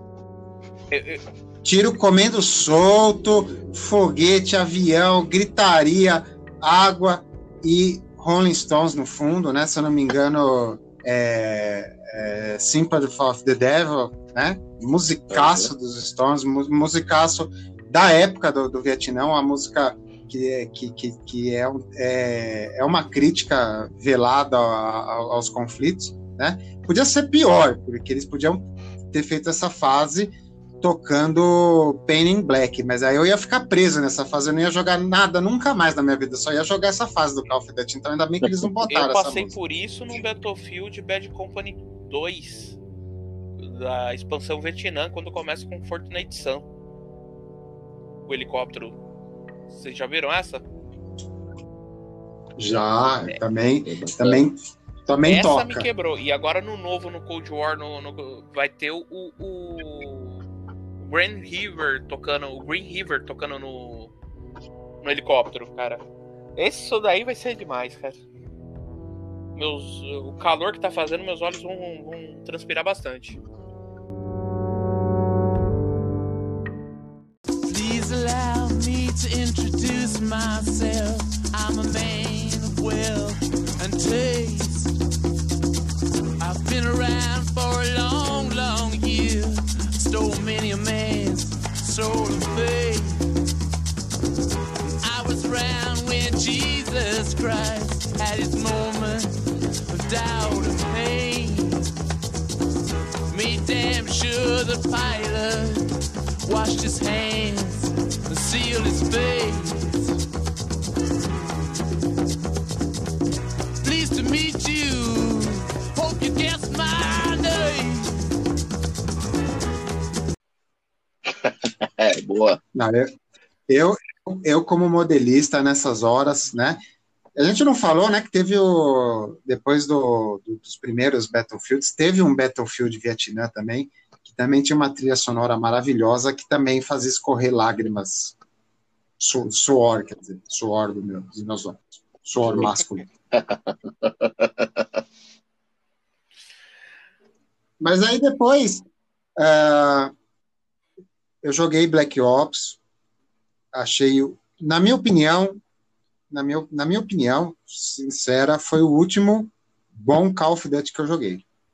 Sim, o último Call of Duty que, que, que traz essa, que trouxe aquela sensação da frase do meu amigo Marcel me falando, cara, isso é, isso é Call of Duty. Foi o último, foi o Black Ops, e depois veio um Black Ops 2, que foi que era uma temática no futuro, com algumas fasezinhas do, do passado, algumas fasezinhas de Guerra Fria. As fasezinhas de Guerra Fria eram boas, tive um, se eu me lembro, um conflito na África, tudo mais, mas era muito pouco perto das bobajadas que botaram no jogo, e aquilo aí, aí o jogo foi absolutamente meh, e o Black, o Black Ops 3, então eu joguei nem lembro, não sei nem que fase tinha no Black Ops 3, então, então É Run Through the Jungle, desculpa, não é Green, Green River, é Run Through the Jungle. Round of the Jungle do Do Creedence também. também, né? Boa. Não, mas subir o Mekong ouvindo Stones foi uma coisa que, que me arrepiou, cara. Eu, eu- eu tô lembrando da fase, faz um tempo que eu não jogo Black Ops. Tô vendo que alguém Eu vai não tive jogar. ele na. na- Eu, não tinha, eu não tenho ele pro Xbox One, eu preciso arrumar ele. Eu tinha ele Ele não saiu, pipipichu no não saiu ele 360. novo, no, no- na nova. Eu procurei ele pro PS4 Ah, também, não saiu. Não, mas dá pra você jogar. Ah, no PS7. assim, eu fico muito. Ele é, ele é retrocompatível, Eu fico- isso aí não é problema. Maldita Sony. eu fico, eu fico, eu fico chateado por quê? Porque teve momentos desse, teve momentos lá dos primeiros Call of Duty, né? Momentos, isso é Call of Duty. Eu jogo, o- o- os, os Modern Warfare foram bons, tá? Eu acho assim, teve três é, Modern Warfare e o primeiro foi muito bom porque foi revolucionário, o segundo foi mais do mesmo, e o 3, ele, ele foi hypado demais. Foi, é um dos jogos mais vendidos até hoje na história da, da- dos videogames. Mas foi hypado demais, não, não entregou tudo aquilo que, que pediam para entregar. Mas eram jogos bons, eram jogos bons. Não, não dá o reclamar deles. É que é aquela coisa, você vai subindo tanto a barra que chega num ponto e fica difícil passar, né? Concorda? É, o Modern Warfare tinha aquelas fases iniciais, o terceiro, Modern Warfare, aquelas fases iniciais que era uma guerra moderna em Manhattan, que foi bem legal. Aquilo lá foi bem Sim, legal. bom Mas depois o jogo é mais, mais do mesmo, mais do mesmo. Mas tá bom, é melhor fazer mais do mesmo do que inventar, inventar é, coisa do futuro, né? Porque aí você joga um Call of Duty desse que te impacta tanto, aí depois você vai para um Infinity War espaço com arminha de laser. Aí não dá, né, cara? Aí, aí fode a amizade o negócio desse. Não, barata é zoado, cara. Putz. Tanto que eu nem peguei pra jogar isso daí, nem pretendo. Joguei porque me venderam por 30 reais na Americana num domingo de manhã. É. Nem sempre tudo de Ah, mas- 30 reais é bom. É, O- é, se eu tivesse gastado em barra de chocolate, eu tava mais feliz, né? E nem era um jogo que nem era um jogo que dava para falar no tema de hoje, né? Porque a guerra que se trata ali, né? Você combatendo core- coreanos do norte no em Marte, não, pera lá, né? Não, não dá aquele jogo. Forçou a amizade. Eu acho que até até a própria Activision deve ter um pouco de vergonha dele. É bem vergonhoso. Joguei o. aquilo. Joguei o. Joguei o, o World, o, o World War 2. Não, não achei ruim, mas também não foi a hype que me prometeram, né? Tem lá aquela fasezinha do, do Jeep, tem uma coisinha ou outra, mas não era os Call of Duty antigos, né?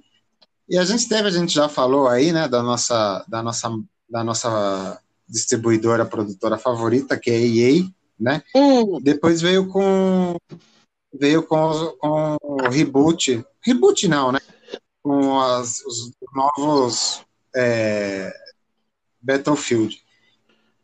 Eles eles nadaram uma época numa onda aí do do Modern Warfare, né? Fizeram Battlefield 3, Battlefield 4, que era essa temática mais moderna. Eu, eu lembro de ter jogado todos, eram jogos bons. Eu gostava da, da mecânica né, do, do Battlefield, o engine do Battlefield. Os ambientes são mais são mais plásticos, né, as coisas quebram mais. Isso eu achava, achava bem legal. Mas também eram jogos meio meh. né? Desculpa se você é fã de, de, de, de Battlefield. aí. não, não, nem um pouco. Mas o negócio, né, como, como modelista mesmo, o negócio voltou a chamar a atenção no Battlefield 1.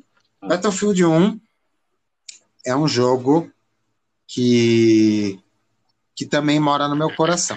É um jogo, jogo mesmo feito, feito pela EA moderna, Ele é jogo respeitoso. bugado, um jogo pra, é um jogo para vender os, os tal da, das caixinhas lá no multiplayer, mas eu gostei. Eles, eles entregam bastante coisa, então assim dá para você ter uma boa experiência sem ter que gastar fortunas de DLC, né? Porque a gente vai lembrar, a gente vai lembrar do, do Battlefield 1, ele veio na onda do Battlefront, que é o mesmo engine, inclusive, né? E o Battlefront 1 do Star Wars, que não é o tema de hoje, mas para mim é um jogo ofensivo. Eu, eu fico ofendido de ter aquele jogo em casa. Eu me sinto usurpado. Mas o Battlefield 1 não. O Battlefield 1 não. O Battlefield 1 me agradou. Me agradou a temática porque eu, eu sou muito, muito, muito fã de Primeira Guerra. Mesmo no modelismo, eu gosto muito de Primeira Guerra. Eu não faço mais Primeira Guerra por falta de modelos, de tema, né? Mas li muito de Primeira Guerra, tenho muito filme de Primeira Guerra, e, não- e faltava um jogo bom de Primeira Guerra, né? Apesar de que. no, no multiplayer é, pra- daí. É, não, mas tem uma campanha, uma campanha single player legal, Curta, tem né? a fasezinha das trincheiras, tem- tem- é curta, é curta, mas assim, é um jogo, é um jogo que tem uma qualidade gráfica muito grande, né? Geralmente um jogo com qualidade gráfica muito elevada é difícil de ele se alongar mais, até por questão de mídia, por questão de, de armazenamento, né? Ah, mas, mas teve uma É campanha de legal. produzir, né, é caro de produzir, né? É igual um filme. A cada, a cada minuto de CG ali que eles gastam é uma grana que vai. Mas assim, é curto, é curto mesmo, assim, dois, três dias bem jogados, você termina ele. Mas tem coisas que, como modelista, como, como apreciador da história, me tocam muito e são temas que não tinham em videogame antes, pelo menos não em videogame assim, em jogos blockbusters, né? Então você tem, ca- cara, aquela fase que você comanda um pombo. Puta, aquilo eu achei legal pra caramba, aquela sacada ali. Né? E quem estuda a Primeira Guerra sabe a importância dos pombos na história da Primeira Guerra. É né? verdade. Tem aquela campanha no, no, no Mark V inglês, no tanque, no tanque de guerra. Cara, uma das Tá. melhores, cara. Aquela coisa é, É. aquela coisa mais falsa e fake e forçada de todos Mas é uma os das tempos. melhores partes do jogo. Ainda assim é legal. Não, Mas é divertido, como- como cara. É o que importa, né, cara? como videogame funciona muito bem. Mas para você que é só gamer e nunca estudou a Primeira Guerra, cara, uh, aquele veículo não andava naquela velocidade toda, não, cara. Aquela desenvoltura, aquela desenvoltura tinha toda quebrado lá. umas 15 vezes, Não Aquela bolha esquisita do cara. Para vocês terem uma ideia, eu tenho um diorama, eu tenho um diorama aqui. Ele era para ser em três partes, ou pelo menos em duas partes, mas eu acabei fazendo uma parte só. Um diorama da Primeira Guerra que retrata o primeiro combate entre tanques da história da Primeira Guerra. Que e são tanques que estão lá no jogo, né? Então, assim, você, você troca tiro ali no jogo, é aquela dinâmica de, de, de Battlefront, de Battlefield, né? De Segunda Guerra. Mas eu vou falar uma coisa para vocês: o primeiro combate entre tanques na Primeira Guerra, o, Mark V, eles andavam sempre em dupla, eles sempre eram um macho e uma fêmea, porque eles eram veículos mais para suporte de tropas. Então, o macho ele tinha dois canhões Bofors de 50 milímetros e o fêmea não tinha canhões, ele só tinha ele só tinha metralhadora e, e ele tinha uma, uma, uma amplitude maior de espaço dentro dele para levar mais soldados, para desembarcar mais soldados. E uma dupla de macho e fêmea avistou um A7V alemão, que é aquela geladeira com esteira que parece um, um Sandcrawler do Star Wars. né? Eles avistaram, era um tanque também de transporte de tropas e, e blindagem. Tinha lá quatro metralhadoras, mais um canhão, um canhão Krupp de, não lembro mais, milimetragem. Eles se avistaram, os três tanques ficaram trocando tiro por duas horas, se acertaram diversas vezes e não conseguiam se danificar. E ambos deram meia volta e foram embora porque cansaram, não tinha combustível, não tinha mais munição. Ficaram duas horas trocando tiro, se acertaram um 57 monte. A blindagem era mais a blindagem era mais eficiente do que os canhões. Não aconteceu nada, ficaram ali trocando tiro. Ah, cansou, vamos embora, vamos. Depois a gente resolve isso daqui, vamos embora. E foi assim o primeiro combate entre tanques da Primeira Guerra. Não houve, não houve, não houve vitoriosos no primeiro combate da Primeira Guerra. Eram geladeiras que se arrastavam pela lama, atolavam para burro, entendeu? Não era aquela desenvoltura, não era aquela dinâmica toda que o jogo que o jogo imprime, aquela troca de tiro frenética, aquele canhão super eficiente, não existia. Mas mesmo assim no jogo fica divertido. É uma campanha É. maravilhosa, na minha opinião. O tanque foi começar a melhorar mesmo na Não Segunda Guerra, bem, né? cara. Com a Blitzkrieg. Não, o- na, na própria Primeira Guerra você já teve coisas melhores do que aqueles dois. Aqueles dois, o, o, o Mark V, ele é um veículo blindado de atravessar a trincheira. Então a função dele não era ser um tanque de guerra como a gente entende como tanque de guerra hoje. Ele tinha aquele formato alongado para ele atravessar as trincheiras na perpendicular e de, de uma certa forma quebrar a barreira do inimigo e você ter um ponto de acesso ou até mesmo uma quebra de defesa do inimigo por trás dele. Então a função dele era atravessar a trincheira inimiga e de repente neutralizar um, um ninho de metralhadora ou desembarcar alguns soldados dentro da trincheira, mas não era essa coisa essa coisa essa coisa ativa que a gente entende como um tanque hoje que os próprios videogames impuseram para nós. O A7V alemão é basicamente a mesma coisa. Ele era um veículo blindado que carregava é, umas 20 pessoas lá dentro, mais a tripulação, 20 pessoas num conforto maravilhoso, né? Quase não cheirava óleo queimado e gasolina aquilo ali, né? Mas a função dele era justa- justamente você atravessar alguma, algum, alguma defesa inimiga, algum, algum, algum ninho de metralhador e conseguir, de repente, desembarcar alguma coisa de soldado numa trincheira, num ponto avançado que a guerra de trincheira de Primeira Guerra não permitia. Combate de tanque, como a gente, como- como a gente conheceu, até teve na Primeira Guerra, quando os franceses começaram a introduzir tanques menores, que eram tanques que, com a tecnologia de motor e canhão que, que tinha para a época da Primeira Guerra, dava alguma agilidade para os tanques. E foram os tanques que depois a gente viu, de alguma forma, na Segunda Guerra também. Os Renault, os tanques Fiat italiano, que eram menores, né? Não tinham blindagem nenhuma, mas dava um peido do lado dele, ele, ele abria. Mas era um veículo blindado que tinha alguma agilidade e também foram os primeiros com, com, com, com torre rotativa em cima, né? Mas, de fato, a, a, guerra de blindados da Primeira Guerra, ela foi, um, ela foi uma arma importante, uma arma que, que prevaleceu depois, mas não tem aquele dinamismo todo do jogo, né? Mas o jogo imprime bem, fica divertido também. Mas tem uma coisa pior que aquilo, pior que o tanque, né?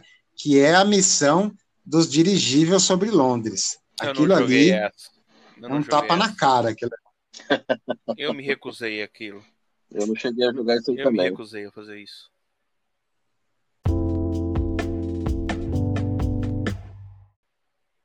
Hum, Tem algumas coisas que Mas- assim, você. É, tem algumas bem. coisas que assim, você até deixa passar, tá ligado? Ah, é um jogo, vamos, vamos, vamos ler a história do jogo. Mas, meu, putz, cara, não força, né? Não força que é zoada. Mas o jogo, ele, o jogo, ele presta muitos serviços. Para começar, que ele trouxe para uma geração nova a história da Primeira Guerra, que é uma história incrível. Ele focou em pontos importantes, então ele fez questão de apresentar é, os negros lutando pelo exército francês, né, que é uma coisa importante na história francesa, na história, na história dos negros na, na, na França, vindos ali das colônias, é, Moçambique, É pra essas isso, coisas, né? isso Então, isso uma a, coisa- a França aceita, né? o- Os vindo das colônias, né? Agora pra ficar lá na França, eles já não aceitam, né? É, vamos, é, polêmicas à parte, né? Senão a gente vai ficar aqui até Amanhã, hein? próximo podcast fal- falando disso, né?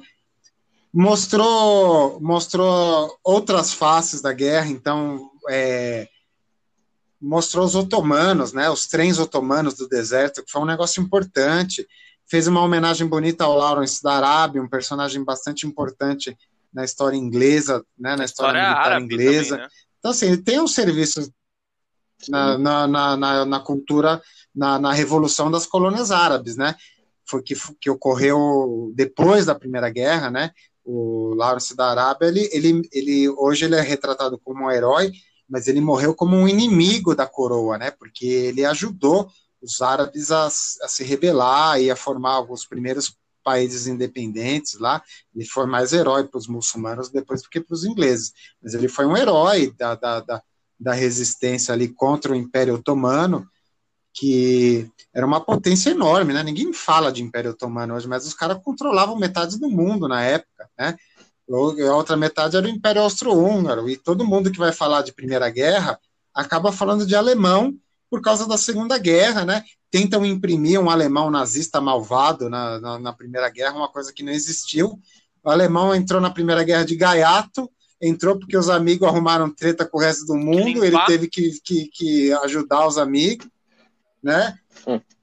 Carregou a guerra nas costas por mais de um ano, entendeu? E, mas assim, todo mundo tem que falar do alemão, todo mundo tem que dar um, dar um Ah, peteleco no alemão, to... no alemão da Primeira Guerra, que não tem Então, nada a ver com o alemão da Segunda dá um Guerra. peteleco no alemão da Primeira Guerra, mas esquece que foram os aliados que criaram as condições para a Segunda, né? O Tratado de Versalhes lá, que fez o. Bom, depois o Hitler fez, né? É, o que fez, mas é, tá tudo relacionado aí, tá tudo no mesmo buraco. É, a Alemanha não foi a culpada da, do- da Primeira Guerra, levou a culpa, pagou por isso. E até hoje todo mundo ainda fala, né? né? Talvez a merda tenha sido tão grande desse jeito porque botaram a culpa na pessoa errada, Exato. talvez, né? Aí deu no que deu. Voltando ao Isso. tema, que mais vocês jogaram nas últimas gerações com tema militar que chamou a atenção de vocês? The Quer Saboteur. conversar, Caio? Vai lá. The Saboteur. É, Tem algumas coisas forçadas no jogo, né? Mas a princípio o... ele conseguiu retratar bem a parte da resistência francesa, né? Ali na região de Paris. E por incrível que pareça, conseguiu reproduzir uma Paris razoavelmente bem, né? Você tem Eu joguei pra- esse jogo. você Eu joguei esse jogo. Ele saiu pro Xbox? Saiu. Achei que era exclusivo do, do Play. Não, ele saiu para Xbox. Eu joguei, eu joguei esse jogo. Eu gostei desse jogo porque a temática me atrai, tá? Mas dois comentários, né? Dois comentários. Primeiro, puta jogo flopado que foi, né? Acho que só, só eu e o Caio jogamos. É, eu o não joguei, estúdio realmente. Foi fechado, o estúdio foi fechado logo na sequência, né? E, o- e outra coisa, Assassin's Creed Parkour de Segunda Guerra também era para ser flopado mesmo, né? Só a gente gostou disso aí. Só.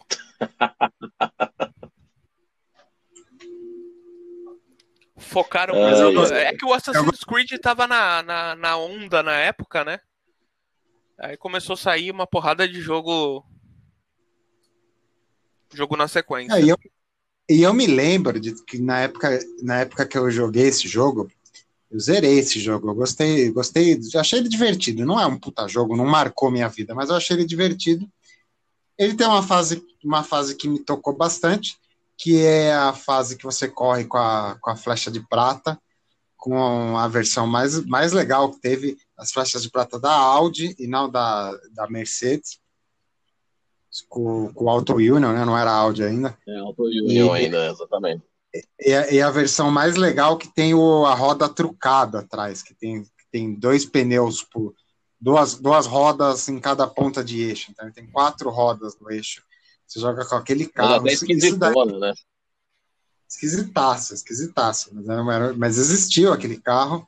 E eles Sim. trazerem isso pro jogo me chamou a atenção. Mas eu já lembro de, na época, o jogo tem o quê, uns 10, 12 anos, na época, eu já percebi assim que o jogo era legal, não precisava ter o parkour. velho. O parkour entrou ali por, por- surfando uma onda errada. né? Então, pra mim, a parte legal desse jogo, pra mim, assim, sem sombra de dúvida, é a parte eh, da, fotogra- da fotografia do jogo, né? Você começa quando você tá na área de dominação eh, alemã, né? 100%, o jogo tá em preto e branco. A partir do momento que você libera a área dos soldados alemães, ela fica colorida. É verdade, tinha isso mesmo. Então isso daí eu achei fantástico no jogo. E, claro, aquelas é, missões de você matar é, general, fazer emboscada para soldado, né, para patrulhas nazistas, eu achei fantástico essa parte. Eu achava assim, ele tinha ele tinha a, a, a parte mecânica dele. Assim, eu, não, eu não gostava muito do, do, do, do, do personagem. Você achava o andar dele meio esquisito, assim, meio meio Robotizado, né? é, assim, não, não era uma coisa uma coisa orgânica. Lembrava aquele jogo do PlayStation 1, como que era que o cara corria com tinha uns, uns braços meio desengonçados. Eu vou lembrar desse jogo aí. Do que Ah, de, de com filter, essas coisas. Sinful Filter, esse mesmo, que o cara andava, ele tinha uns bração, assim, ele esticava os braços. As pernas meio tortas, assim, as pernas parecem de boa, parece as pernas do Dr. Reese, né? Aquele jogo era bom, mas aquela corrida daquele cara nunca me desceu, cara. Mas é, É. eu joguei Era engraçado. The Sab- The Saboteur explodir as coisas, né? Mas o parkour não precisava ter. Parkour entrou, entrou de gaiato. Foi forçado.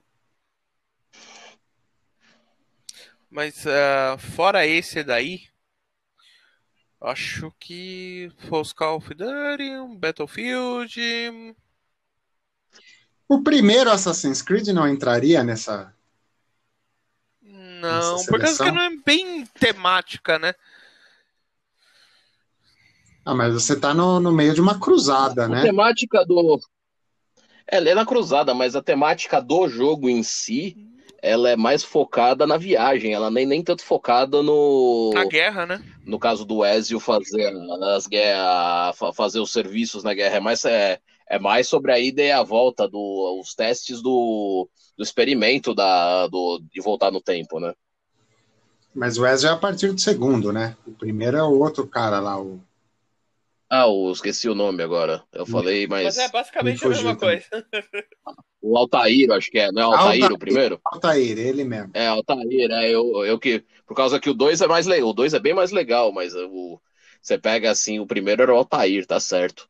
Não, mas eles vieram numa crescente. Se você jogar, se você jogou na época, Sim. na, or, na ordem certa, o primeiro jogo foi muito impactante e também me trouxe temas que eu achei super legal de um jogo abordar, que eram os cruzados. Então você tinha os templários, você tinha os, os, os hospitaliers, você tinha os teutônicos, você tinha todas ali as, as facções dos cruzados, né? Aí você tinha essa inserção dessa facção fictícia, que eram os, os assassinos, né? Tava rolando ali a cruzada de, de, de plano de fundo, né? Eu achei legal, mas sem dúvida o segundo e as continuações diretas do segundo foram os grandes jogos da série, né? Depois virou Arroz palhaçada, festa, né? mas, mas isso aí é queimar pauta para outro podcast. Jogo, Hum, jogo exatamente. pipoca, né? Todo dia tem um. Não, mas é.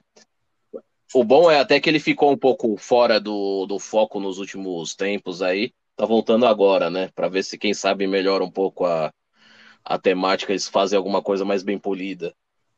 Nem sei em qual que eu parei também, é igual Velozes e Furiosos. Eu joguei alguns aí, não sei, não sei se eu tô atualizado, não sei em que ano, Eu parei em que ano no, que eu Ah, o parei. último que eu joguei um pouco. no Ezio. Eu parei no Ezio. Eu joguei um pouquinho, o último que eu joguei um pouco foi o Black Flag, mas era o que é o 4, né? É bacana tudo, é bem legal aquela, aquela tema da época do. Você pega de, de piratas ali daquela época dos anos mil e pouco lá. Navegações, né? Era. É, das navegações, exatamente. Você você controlar caravela, essas coisas era divertido, mas nada nada assim de tão especial. Ó, o Saboteur, É, eu, eu, o Saboteur é eu de insisto 2009, nessa, viu? nessa merda molhada. O Oi? The Saboteur é de 2009. É, ele já é bem antiguinho já. Se for ver bem. Ele já tem um tempinho, já teve o 2 até depois já. Teve o 2 do Saboteur? Seguindo a... Teve Saboteur 2? Tem. Mais parkour? Por que, que eu não joguei Eu esse? tô me perguntando a mesma coisa. Por que, que eu não joguei isso, cara? Olha lá, teve um Saboteur 2 de PlayStation 4, olha lá. Pô, como que eu não vi isso, cara? Deve ser porque é ruim, tão ruim quanto, né? Meu Deus. Bom, Não, e pior que quase não É, tem rende- foto dele. Eu só tem do primeiro. é, eu não, eu tava vendo. É, eu não sei nem se essa coisa aqui foi realmente lançada ou, se, ou não, né? Também eu, eu vejo aqui, mas não. Acaba como é uma- um jogo que nunca me me surtiu tanta tanta atenção assim, acabei nem indo atrás. Da- Mas eu lembro de alguma coisa desse do 2, sim. esse daí. Olha, eu tô vendo, eu tô vendo aqui. Eu não sei se ele foi Ele estava em desenvol- desenvolvimento. porque não tem gameplay. Não, não, ele, ele, ele, foi, ele, ele foi cancelado aqui, pelo que eu tô vendo. Tô, tô pegando aqui, realmente ele foi cancelado. Ah, Ele chegou a ser, a ser anunciado tudo, mas foi cancelado.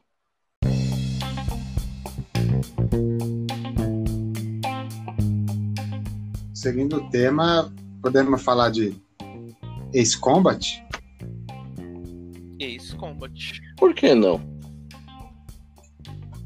Eu acho que o Ace Combat, O Ace ele Combat, é um né? sucessor espiritual dos Desert Strike, Urban Strike da vida. Ah, o, o, o Ace Combat, se a gente for pegar lá dos primórdios, né, cara? Ele nasceu como um jogo arcade pra, pra fazer frente a Afterburner, G-Lock, essas coisas, né? Ele foi o primeiro jogo realmente poligonal que ele, o Starblade, né, que já não é, já não já foge da temática, que a Namco lançou em arcades, né? Que aí foi onde começou aquela que a gente- aquela guerra dos poligonais aí que começou que gerou PlayStation, gerou um monte de coisa, né? Aí ele foi tanto que no PlayStation foi onde o o Ace Combat, Air Combat acabou virando o que ele é, né? Que chegou aquele primeiro que ele é uma adaptação do, do jogo original do arcade. Aí ele começou a tomar uma vida própria a partir do 2, do 3 Electrosphere, que é um jogo bem esquisito, né? Aí o 4 do PlayStation 2, ele é um jogo bem bacana, né? Que ele voltou a ser um pouco mais realista, né? Pra mim é o Aí melhor você jogo começa com o Sun War, da você franquia. começa com o Sun War, o Bal. Aí você começa a, a ter aquelas outras variações no PlayStation 2 e PlayStation 3, são bacanas também. No PlayStation 2, o Ace Combat 4 foi o melhor, cara. Sim, ele era um belo jogo, cara. Foi o único que eu não joguei. Aquela, Vale a pena aquela jogar. mistura que ele faz de desenho, né, com o jogo mesmo, né, do, do, do cartoon com, pra contar a história do, da guerra, eu acho fantástica. Eu lembro de ter jogado o, o- o primeiro. O primeiro foi um, um dos, do- dos, dos jogos front face do, do PlayStation, né? Tinha fotinho dele até na, na caixa do PlayStation. Era, era o jogo. um- não lembro se ele saiu exatamente no lançamento do PlayStation, mas foi um dos primeiros. americano, Tanto sim. que eu, É, no, tanto no que eu jo- americano ele eu saiu no começo. tanto que eu joguei ele. A primeira vez que eu joguei, o primeiro, eu ainda nem tinha o PlayStation, jogava em locadora. né? Já achei ele E bem legal. Não, não matava a aula, né? Não. Não, nunca. O segundo, o Ace Combat 2, eu joguei ele de cabo a rabo, terminei ele de cima para baixo, do avesso, no ultra hard, no modo secreto, no, no avião sem foguete, terminei em todos os modos possíveis, inclusive terminei ele é, recentemente, porque foi um jogo que eu revisitei no- no- nos emuladores no celular, e ele funcionava super bem no celular, né? Apesar dele ter um erro de, de mecânica, que na época eu não percebi, mas hoje, como engenheiro e modelista, é, quando você aciona o, o, o manche do, do avião, ele, ele, ele movimenta as superfícies de comando errada. Ele, ele gira pelo profundor e sobe e desce pelo aileron. Cara. Não pode isso. Coisas que só o videogame faz por você. Nanco, pelo amor de Deus. tudo.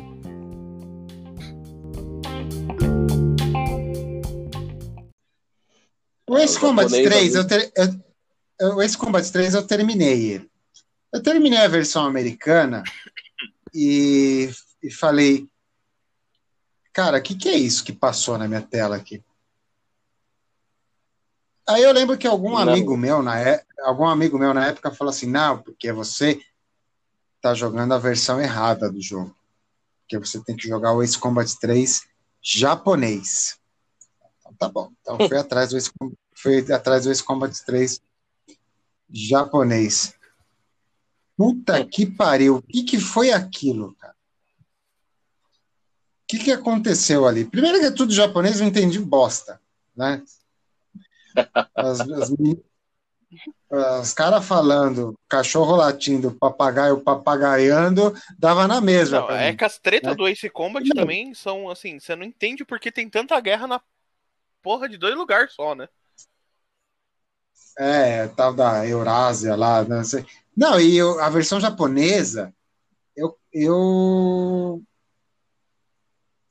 Se eu encontrasse esse amigo meu hoje na rua, dava uma surra de pau nele, porque a versão japonesa é tipo, o jogo é transformado num, num anime, super enrolado, com aquelas falas infinitas, aí o cara vai morrer, ele vai se matar, ele vai se sacrificar, mas antes do avião bater, dá tempo dele falar por meia hora, e os amigos falaram, não faça isso, eu vou, pela honra da minha mãe, pela honra dos meus pais, porque não sei o que, e não sei o que lá, e não, eu vou me sacrificar. Dava para ele ter feito a missão duas vezes enquanto ele falava, né? E eu não gosto disso, eu não gosto, não gosto de, de, de anime, de, de, de, mangá, não gosto, acho muito enrolado essa, essa forma de, de expressão típica da cultura japonesa não serve para mim. Então, eu, eles transformaram o jogo nisso. E fora que era um jogo que era um jogo que tinha um desapego com a realidade. Tinha uns aviões que não, não voavam de jeito nenhum. Então, sem, Ah, não, isso é normal da franquia. Eu não isso sei é que normal, né? Não sei o que aconteceu ali, então deixou Ace Combat 3 para lá.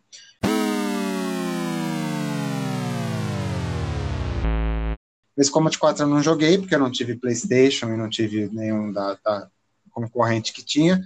Voltei no, no Ace Combat 5, já no Xbox 360. Fui muito feliz jogando Ace Combat 5, muito feliz. Eu, achei que era. Me sentia jogando o Ace Combat 2 melhorado. Então, para mim, foi um fanservice tremendo. Aí veio um Ace Combat 6, que até hoje eu tô tentando entender o que, que foi Então, aquilo. eu nunca joguei o Ace Combat 6 e nem o, o depois dele, que é o. O não. 7. Teve um antes.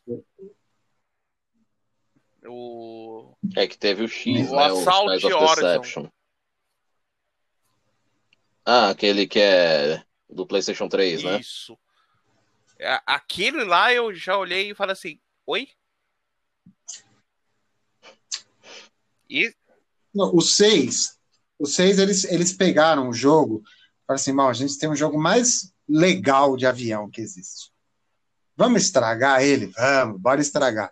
Botaram umas mecânicas diferentes, umas visão dos mísseis. Aí o, a hora que te travam o míssil muda a visão do seu avião, você não entende bosta É. nenhuma. Tanto que flopou, né? Tanto que fez, um, fez uma água, não só eu, como toda a comunidade ignorou aquele jogo lá. né? depois, veio, depois joguei o 7, né? O Ent- 7 está então. disponível, está instalado então, no meu. o, o, o, O sete Assault é bom. Horizon, ele foi a continuada da cagada do, desse daí. Exatamente a É, mesma que coisa. tem O Ace sete, Combat eu- Infinity, que é o Infinity, Skies of Deception. Puta, é uma, é uma bagunça do cacete Os- que tem de, de Summit. Os, os, o 7 me fez feliz. É uma história absolutamente descartável. Você pode. Você que, vai, você que não jogou Ace Combat e gosta de Ace Combat, pode pular todas as cutscenes. Não, Não não vai fazer diferença nenhuma, nenhuma. na sua vida. Nenhuma. Tá? A menina, Ah, a menina montando o F-104 era legal, vai. É. Ah, você- Tem, Não, tem que a admitir, menina- tem que admitir que dessa vez o Benny tá certo. a, me- a, me- a menina que pilota o F-104 que ela montou com peças do lixo. Não, é, é por isso que é ridículo e é legal, cara. Porra, É, você quer coisa mais absurda? Porque o vô dela, Ela o vô pegou- dela montou um que era um bom mecânico, piloto, sei lá que porra que era, velho. Meu, como que. É, montar, montar um avião da série 100, né, da série Century, já, com peças do lixo é a coisa mais trivial. Eu mesmo passo todo dia aqui na, na- embaixo do minhocão pegando peça, tô fazendo um Thunder Chief aqui para mim. É, Né? tô vendo que você vai sair voando com essa porra. É, os caras falam que a Né? experiência do set muda se você jogar com o VR, né? Acredito. Mas o 7 é um jogo bom. A, a história, o, o, o roteirista fez contrariado, né? Ele não queria fazer isso daí. Ele tentou mudar no meio do ele- caminho, né? Ele tava E aquele início do, do, do jogo, onde você tem aquela parte da, do- das B-52 sendo atacada, caindo na pista ali, no Viora aquilo lá é legal, cara. Então, aquilo lá parece Porque ser da vira hora. bagunça. Exato. Aquilo lá parece ser da hora. No VR, né? É, Agora, Exatamente. é assim, a história é, E é sempre a mesma é coisa. Eurásia É a mesma coisa, com, com- Uma guerra aleatória que começa do nada e os caras têm um puto exército fudido, né? É sempre a mesma mesma. todo mundo perde o Então, assim, contato vai do satélite, morre. É, você, jo- você joga, gosta de jogo de avião, você é modelista, você gosta de avião moderno, você vai jogar esse Combat 7, pode pular todas as cutscenes, tá? As cutscenes da Menina do Deserto, elas são boas, não pela história, mas as imagens do, do, do 104 são bonitas. E o F-104 é um avião bonito, é um avião muito velho, você não vai ver ele num jogo de videogame tão cedo, né? E era uma bosta de um avião, mas isso daí a gente É, fala um isso. outro dia. É um foguete, né? Não faz curva, não faz porra nenhuma, né? É, um foguete, São era um e foguete tripulado. céu, né? Era um dragsterzinho, vai. Pra ser mais Aí, simples. Mas enfim, o jogo me fez feliz. A parte do jogo, né? Entre uma cutscene e outra, né? Que esse comentário vale pro 5 também. Eu gostei do Ace Combat 5 também, mas a história de fundo dele, droga. né? Você pode pode ignorar solenemente e porque mesmo porque é a mesma do 7. Então, assim, talvez você assista um só, você não precisa assistir os dois, tá? Mas como jogo, como os caças, né? A experiência não é um ultra simulador, né? Que afinal você vai com um avião, ele tem 80 foguetes, né? Ah, mas enfim, é, é divertido, é aquela, é aquela, aquela experiência casual que a gente busca nos videogames. Eu gosto, o Ace Combat 7 é um. E sem é um contar que assim, os sete aviões da sua, os três, quatro aviões da sua esquadra derruba 300 da esquadra dos caras, né? Lógico. Sim, sim. Tipo, meu Deus do céu, são os piores E é assim, são né? os piores pilotos do mundo, né? Quem foi o Hartman perto de você no Ace Exato. Combat, né? Bom, Suave, tra- tranquilo, né? Aí você vê assim, os caras são fodidos, legal, assim, você pega assim no começo do jogo, você fala, nossa, vou, vou, vou lutar contra os caras fodidos. Você vê um monte de MiG-21. Não, e sem contar que assim, é. Você Tá vendo? Cê, ó, tô lutando contra os caras do, do, do Eurasia, do Ocean, sei lá qual que é a treta. Ah, MiG-21. MiG-21, aí de repente aparece um Su-35, um F-16, um Super Hornet e uns Apache. Aí você fala, caralho, mano, quem é o fornecedor dessa merda? Os caras não. Você chega e fala assim, amigos, Mano, não, não tem. tipo, o que vocês estão fazendo do lado desse sul aí? Não, aí você olha assim, ah, vou, vou sair Não. agora pra missão 1, vou sair com F-16. Aí você olha o cara tá com Su-30. Você fala, caralho, velho. Cadê a padronização do, do- do- da porra do, do, do esquadrão? É, mas aí vocês estão sendo muito modelistas. Não, é só um pinguinho de, de têm- realidade, tá ligado? É que é têm que ser engraçado mais tipo de coisa, vai. É, é engraçado, não vai dizer que não é que é, vai. Bem engraçado, cara. Não, você tem que ir com a mente aberta. Se você for com a mente de leitor de inaction, você fica, você fica louco, velho.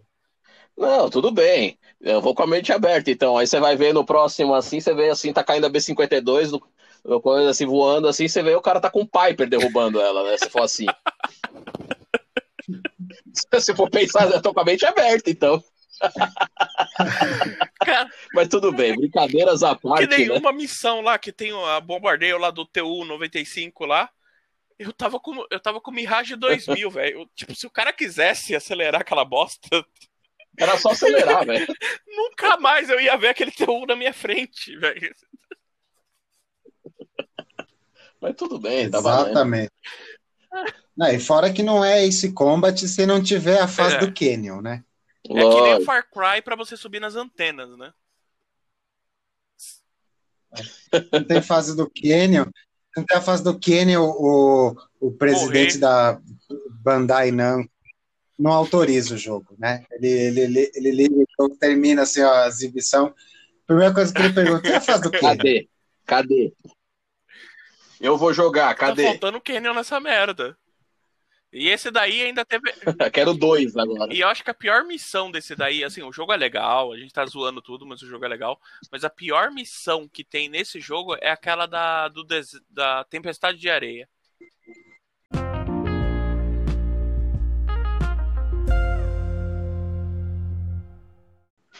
E eu gostaria de levan- levantar uma, uma lebre também, ainda falando de Ace Combat, né?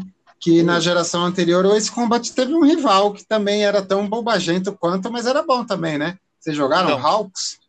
Tom Clancy Não. Hawks? Eu vendi muito Hawks, mas jogar ele eu não cheguei a jogar, infelizmente.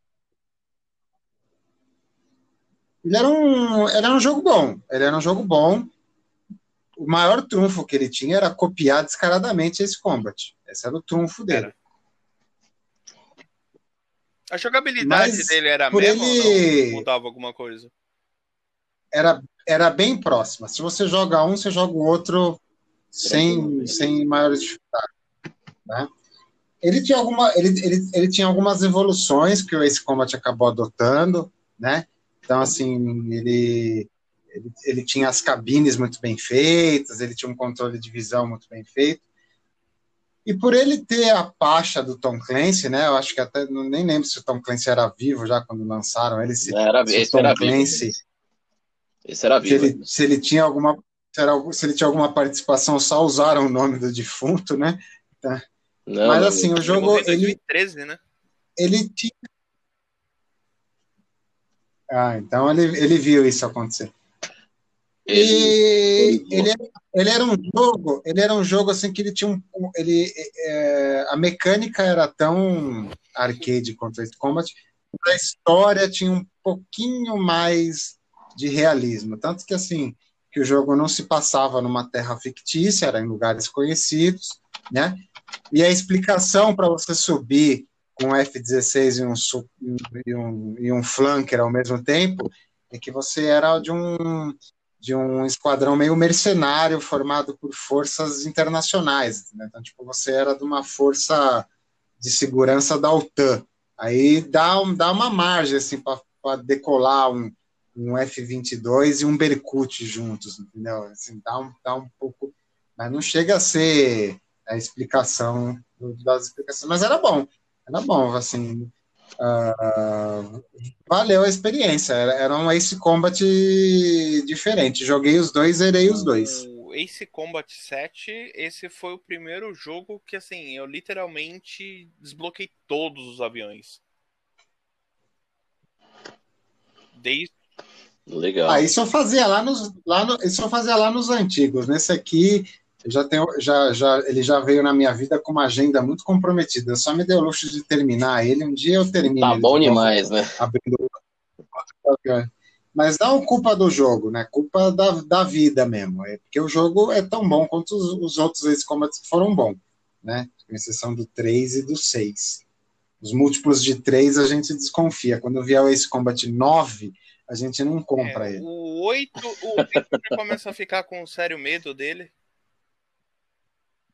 Porque assim, o 7 ele termina com uma coisa bem. é, bem futurista, né? Aqueles protótipos lá que voam do lado de drone.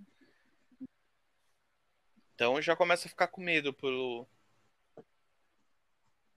Não, ele, ele tem um serviço, vai, o 7, ele, ele presta um serviço que ele se coloca em um dilema que talvez é um dilema que a gente vai viver na aviação dos, nas próximas décadas, né? Tipo, ele, ele, coloca um, ele coloca um rótulo sobre ele que talvez ele seja o último Ace Combat de aviões tripulados, né? E, e os grandes inimigos do jogo já são aviões não tripulados. É uma coisa meio futurista, mas é uma coisa que está acontecendo, né? Então é um cenário meio que, que É, pode verossímil pode isso daí. acontecer, né? Para quem assistiu as cutscenes, que nem, que, que nem, que nem eu assisti, né? Eles têm esses dilema, né? O, o, o grande inimigo do jogo é um cientista que está preparando um drone que voa igual ao grande as de uma guerra anterior. que Deve ter sido algum dos Ace Combat anterior que a É, gente nunca jogou. fala, né? né? O Mihaly, não sei das quantas. É. É. E, e você acaba salvando as netas dele. É uma, uma história assim. Né, Japonês. digna de um- uma novela. Uma novela das Digna oito. de que japonês fazer. gosta. Tipo, o japonês gosta dessas reviravolta. E, ele- e ele- e eles, dão, eles dão um peso, né? Porque eles falam, não, porque o cara ele, ele é um despatriado. A pátria dele não existe Eles mais. Dão bastante ênfase nisso. né? Nossa. É. A, pá- a pátria dele não existe mais. Ele é tipo um prussiano, né? É um prussiano. Eu, eu, conhe- eu conheci um prussiano que se negava a dizer que ele era alemão. Ele era prussiano. Mas a Prússia não existe desde... Minha... Não, Eu não, não. Eu sou prussiano. Eu nasci... Eu nasci na Prússia. Eu nasci num país que não existe desde o século XIX. Aí você fala, ah, vai pra Prússia que pariu, não enche o saco.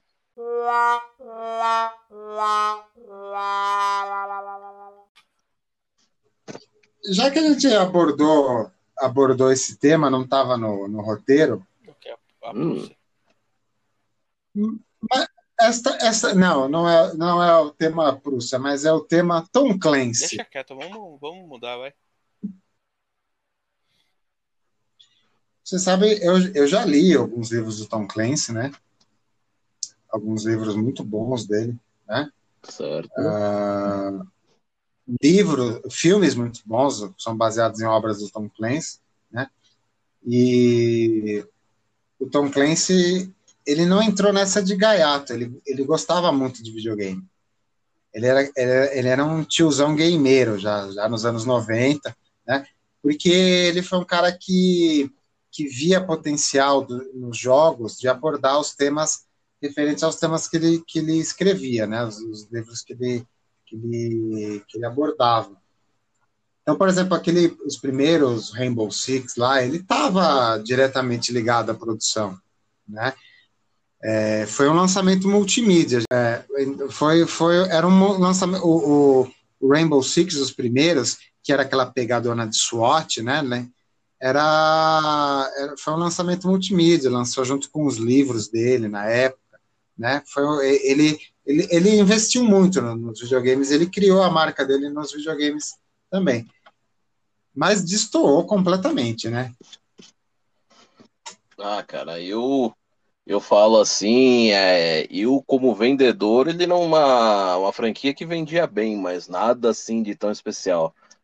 Em relação a jogos que a gente está falando de guerra, pode se entrar tranquilamente, por causa que os temas que ele fala são todos pertinentes, são todos classificados aí, por mim. Vai tranquilo, mas assim, não é uma coisa que eu joguei muito não, cara. Não, mas tem algumas coisas que saem no nome dele que. Ah, tipo, sim. The Division. Assim, aí começa depois que. Que aí ficou só a cargo da Ubisoft que tem a, que tem a licença, né? Aí eles começaram a inventar, né, cara? Ele é um tremendo de um autor. Eu recomendo a leitura de, de um livro dele, que é A Caçada ao Outubro Vermelho, que depois virou filme. Um fi o filme também é muito bom. E tem jogo últimos, também, né? Os últimos bons filmes do Sean Connery. Né?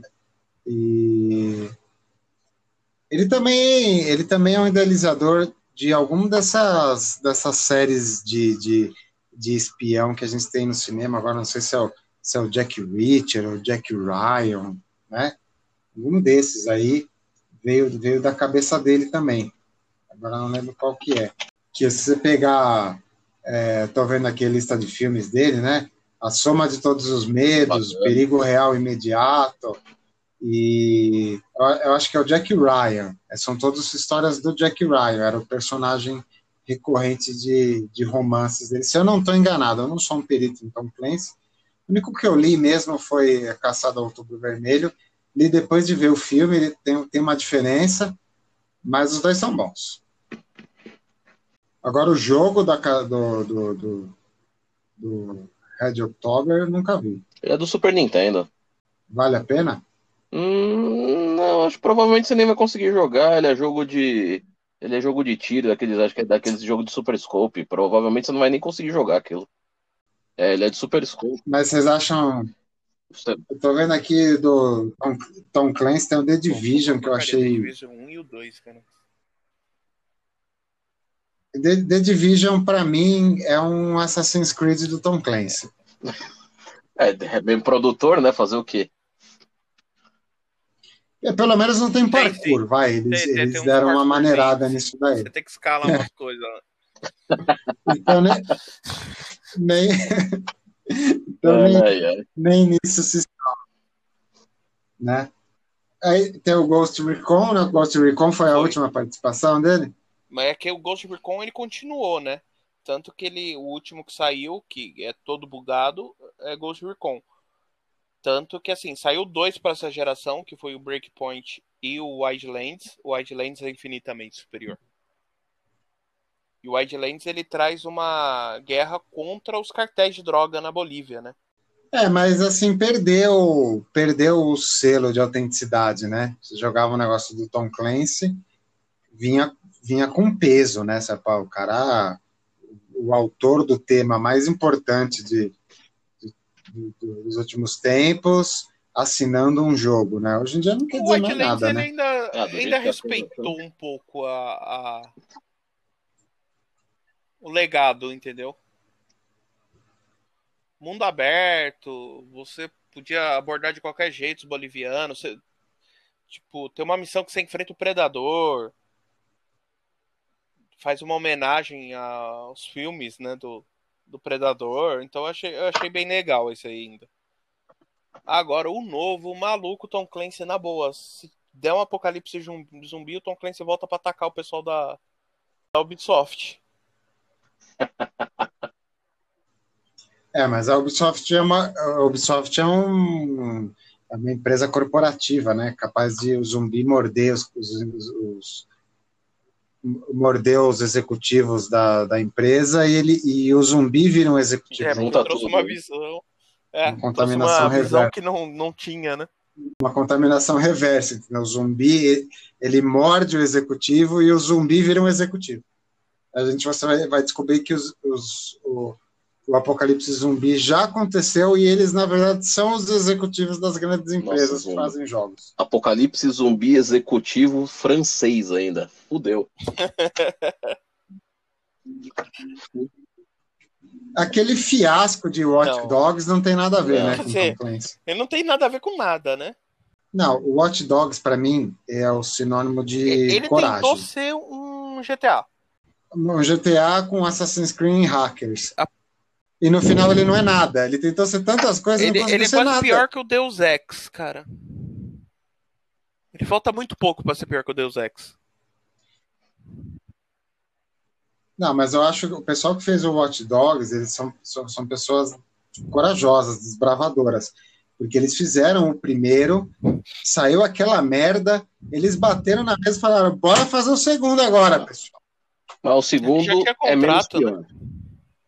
Ah, mas o, o primeiro, me- o primeiro me machucou tanto que eu nunca O cheguei. no primeiro eu troquei, o primeiro eu troquei pelo PES novo, que na época que tinha saído. Nossa, o primeiro eu tenho largado aqui. Um colega meu comprou, jogou, aí saiu o PlayStation 4, né? Ele comprou o Play 4 e me deu o Hot Dogs dele do, do, do Play 3. Aí eu fui- coloquei no videogame, joguei uns 5 minutos. Era uma sexta-feira à noite. Sábado de manhã eu já tava na Santa Efigênia trocando. Foi rápido o negócio. Eu já tava trocando ele pelo PES novo que tinha saído, cara. Nem lembro qual que era o PES aí. Aí o cara da, da barraca ainda falando: não, esse jogo não. Não, é, ele, É, ele até É, tinha uma. Um, um- ele, ele até tinha uma curiosidade, o pessoal. Então, ele vai, se você for trocar ele, acho que ele era até bem aceito, cara. Se você pegar ele na época que ele foi lançado, né? Depois, passou uns meses aí, vixi. Tanto que ele virou um jogo que é vendido a preço de banana, né? É, é, o Watch Dogs, o Watch, é, tem três jogos, na verdade, né? Ele tem o Watch Dogs, o Watch Dogs 2 e o Watch Dogs Legion. Que tá saindo, tá pra sair Coragem. ainda. Ai, meu Deus do céu. E olha que eu troquei pelo PES 2014, cara, que foi o pior PES da geração. e ainda foi melhor, melhor com E mesmo assim, assim, você se divertiu mais. muito mais do que com o Watch Dogs, cara. Aquilo lá foi horrível, foi horrível. Ah, tá bom, tá valendo. A, a- a gente tem que criar um, um sistema de, de pontuação aqui no, no negócio, cara. Ranquear os piores jogos da história. Nossa. Não, não, e o, o grande problema do Watch Dogs, na minha opinião, é um negócio assim que eu sempre falo, é é uma coisa que eu ensino até em aula, é, é tem que tomar cuidado com, com a hype, porque nenhum jogo teve uma hype tão grande quanto esse Watch Dogs. A, a, a Ubisoft ficou mostrando esse jogo em E3, em evento, por uns 10 anos. Ah, tá vendo esse jogo aí? Ai, que caralho, você Lembra- hackeia Você tudo no lembra da celular. propaganda? É, e, nunca lançou. Lembra quando, Nunca lembra lançavam quando saiu essa a propaganda merda, né? do Nunca cara lançava. entrando numa loja pra arrumar o celular e o cara ia apagando as luzes da rua? Lembra disso? Não. Era, a, a- os, os trailers dele eram sensacionais. Aí saiu um jogo feio, travado, bugado e chato. Simples assim. Não, eles programaram um jogo que, pelo, pelo gráfico que saía no trailer, no trailer da E3 ali, era um jogo pro PlayStation 7, né? Não tinha o PlayStation 7 ainda, É tava é no problema. 3.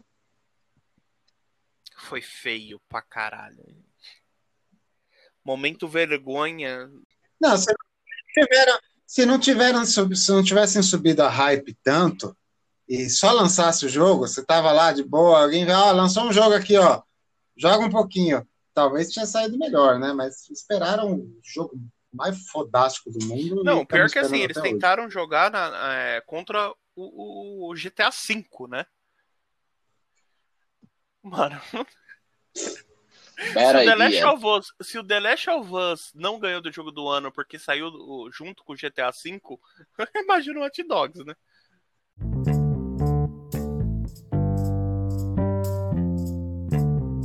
É melhor jogar truco no boteco do que. É bem, ah, é bem nesse mesmo. A hype é essa mesmo. Vamos jogar truco no boteco que que é mais legal que o Hot Dogs. Teve dois jogos na geração passada que eu me arrependi muito: o Hot Dogs e o Deus Ex. Deus Ex também, eu troquei pelo LA Noir. Ah, esse jogo é bom. Ah, Mas, tem esse jogo de fica guerra, para um né? próximo podcast, senão a gente não vai. Ah, mas coisa de guerra, muito Se jogo. falar assim, ferrou, né? A gente vai ficar três semanas aqui falando só de. Não, não vai ter bateria suficiente no celular aqui hoje. Vamos lá, pessoal, vamos, vamos caminhar Bom, vamos fim, lá. então. Momento. Jogos que estamos jogando. No momento Você, eu tô Caio. jogando o Fórmula 1 Diablo. E tô muito Hum. interessado em pegar o Arma 3. Falando da temática de guerra, né? O 3. Qual diabo estamos falando? É, não, Não, é. isso aí não é diabo. Mas É divertido, vai. é, é aquele jogo que assim, ó, você coloca todo mundo dentro de uma party, né, Pra jogar e fica falando besteira e apertando os botões aleatórios. É, mexe total. Não deixa de ser legal. Então, é, eu gosto disso, que você bota todo mundo, fica falando merda e fica apertando os botões e vai indo. Exatamente. Quer coisa mais divertida? Exato. É a melhor coisa que tem. E eu tô muito interessado no Arma 3. Que agora ele tá na, na, na versão, já chegou na versão final dele, né?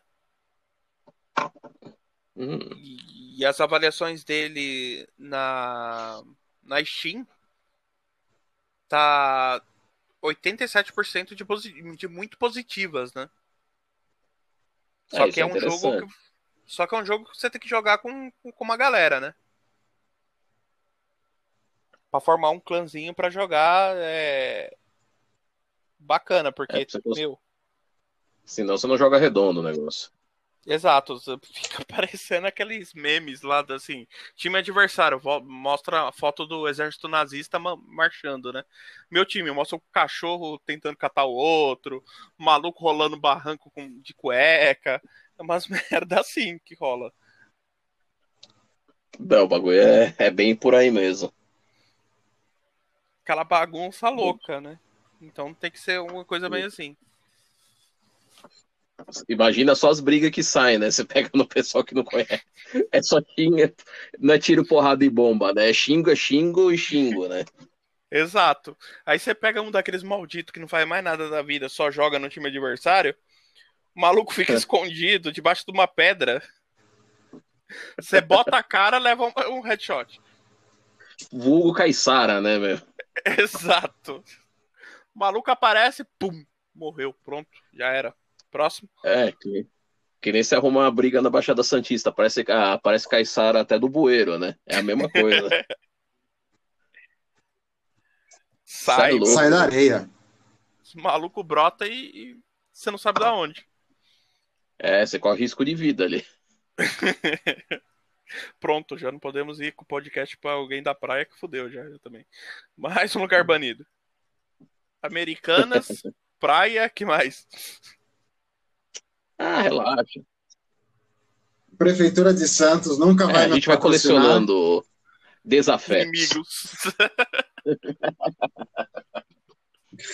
Mas tá certo, tem que ser assim mesmo. E como a gente tava na, no, no último podcast, a gente tava falando de jogos de corrida, entrou no. Entrou na Live Pass essa, essa semana um joguinho de corrida bacana.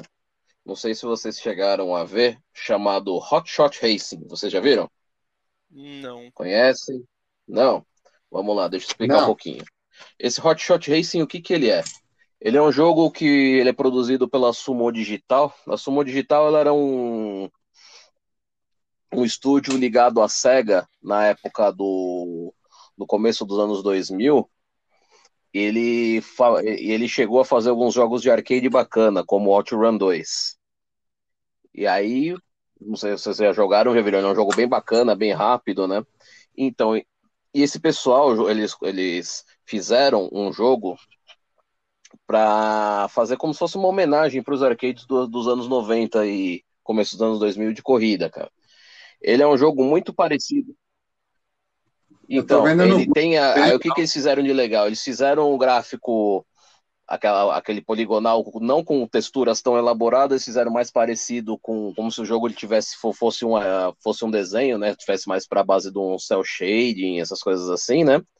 Ele tem personagens para você escolher, que no, no caso você, você escolhe o carro com o personagem, cada personagem tem um tem particularidades, tem aquela coisa da, da personalidade dos caras, né? E você tem aquelas pistas bem estilo arcade mesmo, né? Que você corre perto de parque de diversão, corre perto de geleira, corre em, em- perto de pontos turísticos, umas coisas muito bacanas. A ação dele é super rápido, o controle dele é ele é, ele é bem tem uma resposta bem daqueles jogos de arcade mesmo, né? Que você consegue ter um controle bacana no carro, ele não desliza muito, ele tem um certo nível de de drifting quando você precisa fazer curvas, né? Bem controlável, bem fácil. E tem o artifício de turbo também, essas coisas para você poder ter chance, se você for meio bração e, e, e der umas pancadas por aí, você, com, se você tiver com curva, turbo acumulado, você tem chance de ganhar mesmo na última volta. E, putz, tem bastante pistas, tem bastante variações.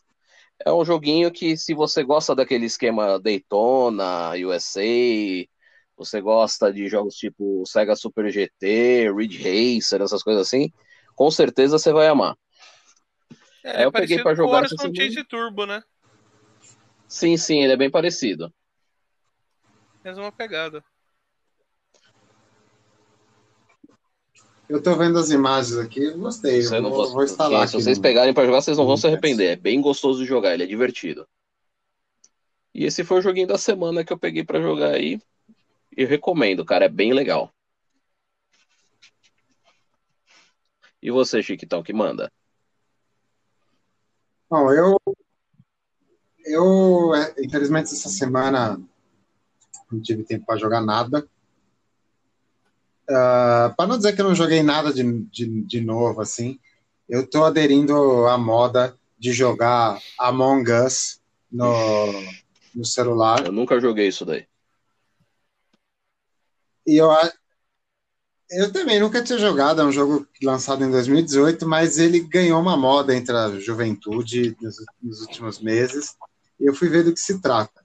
Ele tem uma premissa muito legal, mas eu quero ter a experiência de jogar ele num, num servidor fechado entre amigos. tá? Ah, ele- como que ele funciona?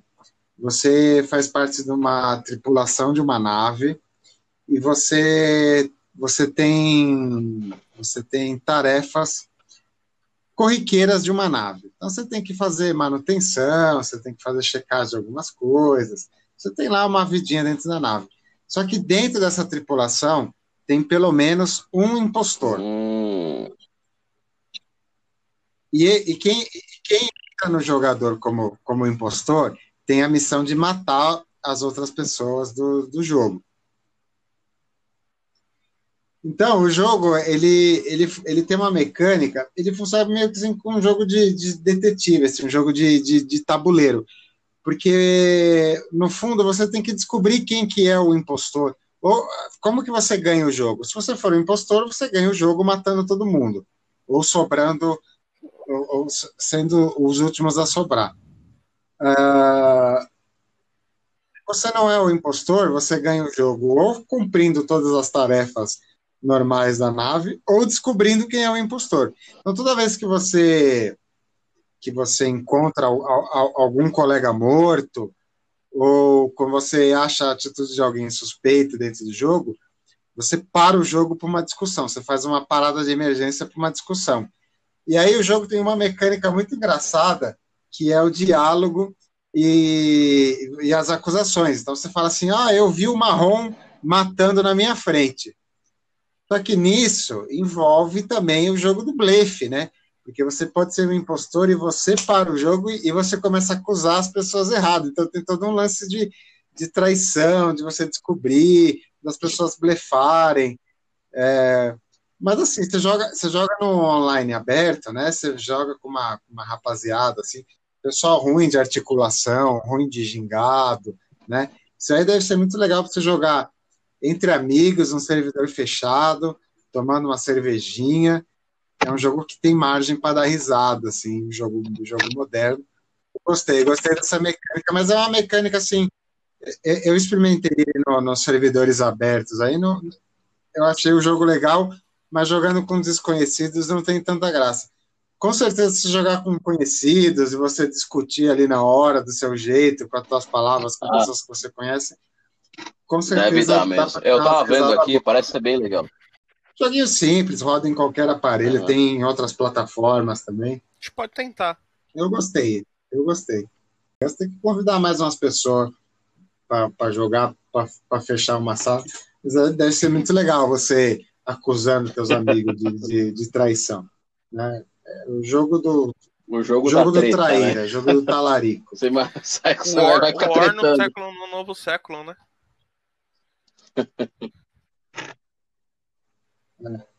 Não, achei legal, assim. Qual que é a premissa do jogo? Você tem que trair seus amigos. E se você estiver jogando com seus amigos mesmo, né? Você tem que trair seus amigos de verdade. Maravilhoso isso, maravilhoso. Ponto pro cara que, que desenvolveu isso. Daí. É, vamos tentar. Caio, recomendação de jogo. Dentro ou fora do tema, de qualquer Hoje geração. Eu vou recomendar o LA, o LA Noir. Que eu acho que esse jogo é uma obra de arte da Rockstar. Uma, Não uma obra de arte flopada, né? Atenção para ele. É um não belo dera. jogo, não tenho dúvida. Injusto, injusto, mas, mas flopou. Exatamente. Então essa é a minha, minha recomendação. É, ele cabe bem no, no tema de hoje, que ele não é um jogo de guerra, mas ele é um jogo que tem o, o, o plano de fundo, né, o fim da Segunda Guerra, incluindo todos os, os impactos negativos que uma guerra com tamanha proporção Sim. pode causar numa sociedade, né? Isso eu acho muito legal. Criminalidade é, disparando, seguinte, né? A, a, popularização das drogas. É, isso é bem legal. É, uma, é um puta jogo. Eu acho assim, ele flopou porque as pessoas estavam esperando um, um GTA e receberam um jogo cabeça, né? Jogo, jogo pausar o é tico e o teco em harmonia. Do... Não é o caso de quem joga GTA, aberto. né? A pessoa foi esperando jogar um GTA numa Los Angeles dos, uma Los Angeles dos anos 50 absurdamente bem reproduzida. Acho que é o melhor mapa de jogo que eu já joguei. É o Eleanor. E, mas flopou, né? Não deram, não deram. Não, mas tem muita coisa que é assim, jogo. né? Não tem jeito. Tem jogo que pensa que vai, não vai. Esse é o jogo que ele vendeu relativamente bem, mas assim, um lado bom dele é que ele está sendo ele está sendo relançado em plataformas agora e está indo razoavelmente bem também. Então ele não, o pessoal está começando a entender um pouco o jogo. É. Sim. Ele está virando um jogo cult. É um fenômeno igual é acontece com filmes. Está acontecendo errado. com ele agora. Pode ser. É, ele foi lançado na época errada. Eu acho que agora seria a época para ele ser lançado originalmente. Que Talvez agora fosse melhor mesmo. Mas o grande problema dele, o grande problema dele é que ele foi um dos jogos mais caros que a Rockstar já fez, né? E não veio a compensação financeira. já o GTA pagou o GTA e o, LA, e o LA, né? É, o GTA é o jogo que eles fazem a grana mesmo, né? O, É. o que, me, o que me faltou no, no, no LA foi uma, uma versão dublada bonitinha para ele, porque ele é um jogo que, que envolve muito na, na mecânica, né? Interpretações e você prestar atenção não no que as pessoas falam, mas como elas falam e como elas reagem às falas, né? E ali gastando o inglês, mesmo com, com as legendas e tendo que prestar atenção, eu sinto que eu não tive a experiência que eu deveria ter tido no jogo, apesar de, ter, de, de, de achar um dos jogos mais geniais que eu já joguei nos últimos tempos. É, ele, fa- ali faltou um pouco mesmo é, uma interação para o nosso idioma. Para fazer aqui no Brasil, né? Ele é um pouquinho melhor, né? Pode ser. É porque você, assim, o meu nível de inglês, que não é nada do outro mundo, eu entendo perfeitamente os jogos, né, que nesse jogo rola esse lance de você ter que entender, interpretar a fala e interpretar a expressão da pessoa. Então, é muita coisa sutil acontecendo na tela E que ele tem muda a- termos a, também experiência do que jogo. são de época, né, cara? Esse que é, isso daí acaba complicando muitas coisas. Também, também. Vamos Vini, lá. recomendação Cara, de algum jogo? Eu gosto muito de shooter. Não o shooter que se diz jogo em primeira pessoa, shooter de navinha. Eu, então, vou fazer como recomendação, cara, um Gradius 4 aí pra poder brincar um pouquinho. Gradius 4 é muito legal, cara. Vocês gostam? Você não conhece? Não Gradius é uma é, série desses até ver shooters da. Konami, cara, da década de 90. É shooter espacial, cara. É bem legal. Ah, é, é, E- é um shooter lateral, Isso, né? ele tem pra Eu acho que Ele é tipo joguei, uma né? cross, não era? Mas eu não lembrava. Mais ou menos, vai. Tem uma temática parecida, vai. Uma cross você Tem, eu- transformava no, no robô, né? Sim, sim. Só que nesse caso aqui não, né? Nesse aqui o que você vai ter é o Gradius, Salamander e o Life Force. São jogos da, da mesma franquia. Cara, eu hoje algum? acho que é uma boa pedida. Esse aqui é um jogo que tem uma curva de dificuldade grande. Dá pra você se entreter por um bom tempo se você gostar do, da matéria, se gostar desse tipo de shooter, shoot 'em up, essas coisas assim. Ele tem uma curva de aprendizado um pouquinho grande. Você, como ele tem uma dificuldade de alta para altíssima, né? Então é bom, é um jogo que dá para aprender bastante a gente. Eu, eu, eu acho que é uma boa pedida. O que, que vocês acham? É, sim, vou, vou até olhar com Você carinho da daí. série, Eu vou recomendar. é, vou- eu acho que eu até joguei os de PlayStation 1, mas se eu, se eu não estou enganado. Eu vou recomendar um jogo até para deixar meu amigo Caio feliz, que ele é um cara que gosta da série. Ele, é- ele é, um, é um cara que gosta da, da série Strike. O Desert Strike e, o, e, o, e, o, e os outros da série de 16 bits, Jungle Strike, né? Ah, sem dúvida são jogos que merecem ser é, revisitados, né? O Urban Strike também. Só que eu gostaria de lembrar das, das gerações seguintes, né? Esses jogos ganharam continuação no, no PlayStation, tá? Com, com, com o 3D, com o poligonal, e eles eram muito bons no PlayStation. Eu Sim. estou falando do Nuclear Strike Soviet Strike, e do Soviet jogos. dois jogaços. O, o, o Nuclear Strike, o O Nuclear Strike recebeu uma versão também no, no Nintendo 64. Mas eram jogos muito divertidos e ainda davam possibilidade de, de troca de, de. Você não ficava só com Apache, você podia comandar um Huey, você podia comandar um, um Harrier, tinha, um, tinha, tinha avião no jogo.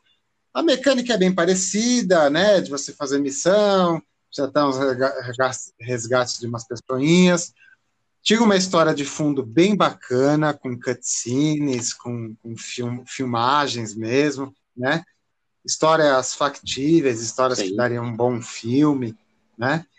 Uh, Nuclear Strike foi um jogão. O Soviet Strike foi também, mas eu recomendo hoje, dentro do tema jogos de guerra, eu recomendo o Nuclear Strike uma menção, PlayStation 1. Uma menção eu joguei honrosa até... é os Air Conflicts, né? Tem o Vietnã, tem o Segunda Guerra Mundial, que eu acho que é, merecem uma, uma menção honrosa aí pelos serviços prestados. Ah, Legal. Ah, eu digo que aqui também. Ó, vamos fazer uma menção rosa, Momento, já, né? que, já que é dizendo para mod, modelistas assim, ah. eu digo, mas em relação a você ver modelos, essas coisas, essas séries, World of Warplanes, World of Tanks, World of Ships, eles são legais para você pegar referência e são jogos que se você tiver paciência para aprender, para jogar, acabam sendo divertidos também. Que é para fazer menção honrosa, também vou fazer uma menção honrosa, fazer uma menção honrosa para um jogo de PC dos, dos antigos. Panzer General. Panzer Generals. Panzer General, bacana. Tinha um joguinho divertido também. Se, é pra gente falar uma, falar uma plataforma vai... que a gente não falou aqui, que tinha um jogo bom de guerra do 3DO, chamado Return Fire. Chegaram a conhecer? Não, eu joguei só o Advance War, isso aí. É, o Return que... Fire chegou a ter pra Playstation também. Ele é bem divertido também. É joguinho de tanque para você destruindo. De, de você destruir bases, que... essas coisas também. Ele era um. Era um nuclear strike de tanques. Ele mas... tem. Ele. Foi justamente porque você falou do Nuclear Strike. É. Aí chegou, por que não falar do Return Fire? Não é, lembro se eu joguei no 3D ou no Playstation, mas eu Tinha para PC também. Tô vendo as imagens. É um joguinho bacana. Tô vendo as imagens.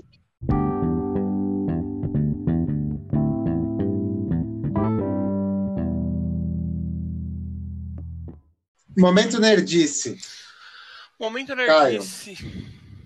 Comprei, ganhei, na verdade, o um kit Vietnã e um kit de soldados Sim. um 72 para montar. Também alguns veículos para os G.I. Joe. Novamente, hum. terminando a coleção. Agora só falta um, um Humvee e tá tudo certo na coleção. Legal. Bom, vamos lá, vai no Momento Nerdice. Essa semana não rolou muita coisa, não, cara. A única coisa que eu tava namorando aí era um Mirage 3 aí. Não sei se eu vou partir para cima montagem, até tava eu até mostrei a caixa para vocês aí esses dias. Agora eu não sei se eu vou partir para aquele pequenininho ou se eu vou partir logo pro grandão 32. Aí eu tô pensando ainda. O que, que vocês acham? O grande. Sabia. O que, que você acha, Bruno? Ensaiar a montagem é uma puta de uma conversinha, né? vou fazer isso aqui para treinar. Não, não, é, não é, não é para treinar para nada. Grande. É questão, eu falo, vou comprar um ou comprar outro. A questão é essa. O grande. Vai ficar mais bonito de Bom, ver. Vamos lá. Eu vou, eu vou pensar com carinho. Quem sabe na semana que vem eu falo. Meu momento nerdice né? Estão aqui mexendo com umas coisinhas. Estou aqui terminando o, o modelinho de um dos carros de Fórmula 1 mais icônico da história da Fórmula 1. Tô fazendo, tô colando, Tô colando as decais no, meu- no meu Meu Subaru Deus. Colone 1990. O carro que ensinou a Subaru que elas não deveriam ir para a Fórmula 1. Foi esse carro. Meu Deus.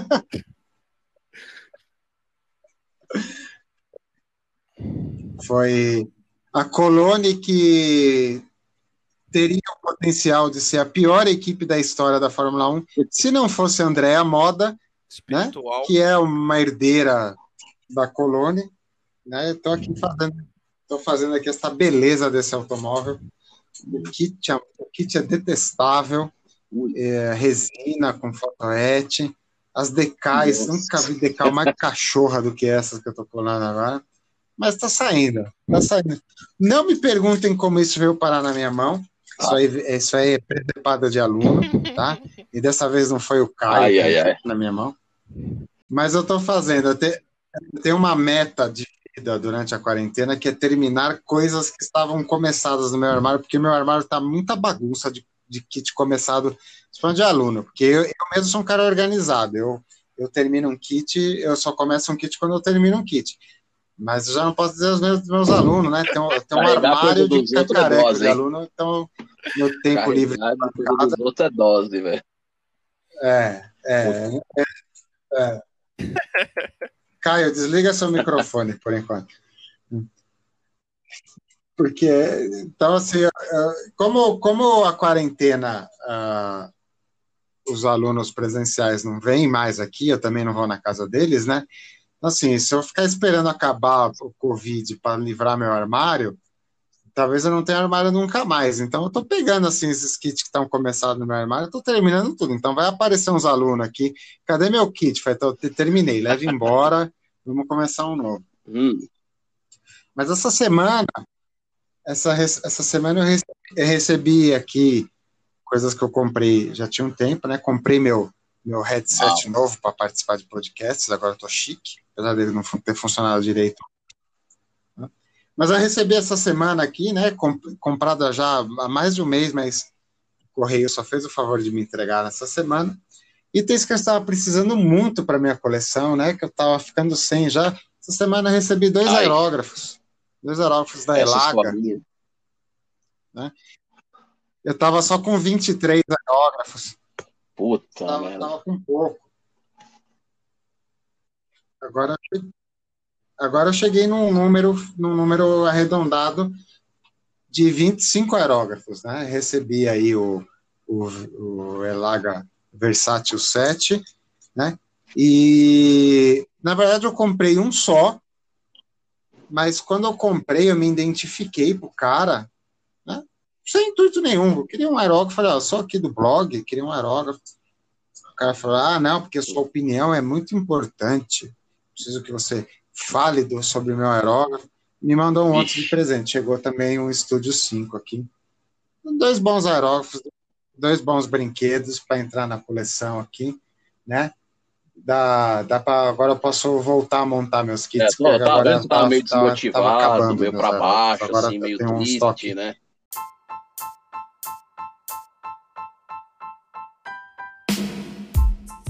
Se você não sabe o que é um aerógrafo, se liga no- nas lives do blog Chiquito, que você vai aprender a usar um aerógrafo.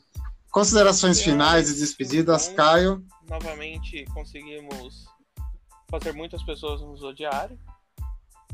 E ir rumo aos próximos possíveis patrocinadores desistirem de nós.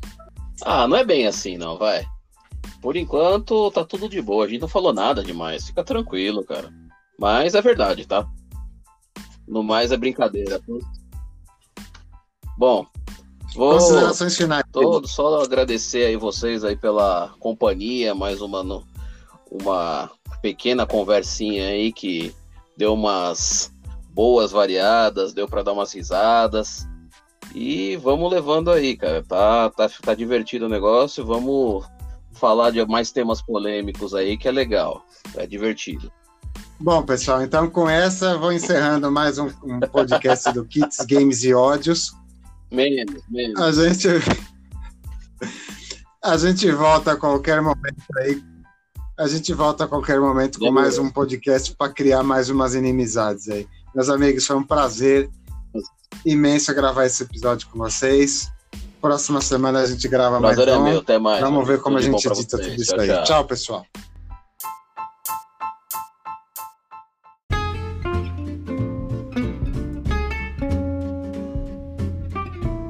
Comentei sim.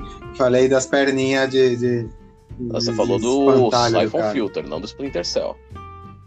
É Lembra? Sim, sim, não. Oh, Não, não, o Splinter Cell a gente não comentou mesmo. Do... Ele é... Siphon Filter era o, era o jogo que Isso, o cara tinha um taser, né? Você tirava a fumacinha dos caras, velho. Eu dei tanta risada quando eu vi aquilo a primeira vez. taser, o cara pegava fogo. Eu dei tanta risada que é muito, era muito zoado. O cara com aquelas perninhas meio de borracha assim correndo, aí tira com o taser, o cara vai tremendo assim, saindo fumaça, velho. Puta, como eu ri daquilo na época.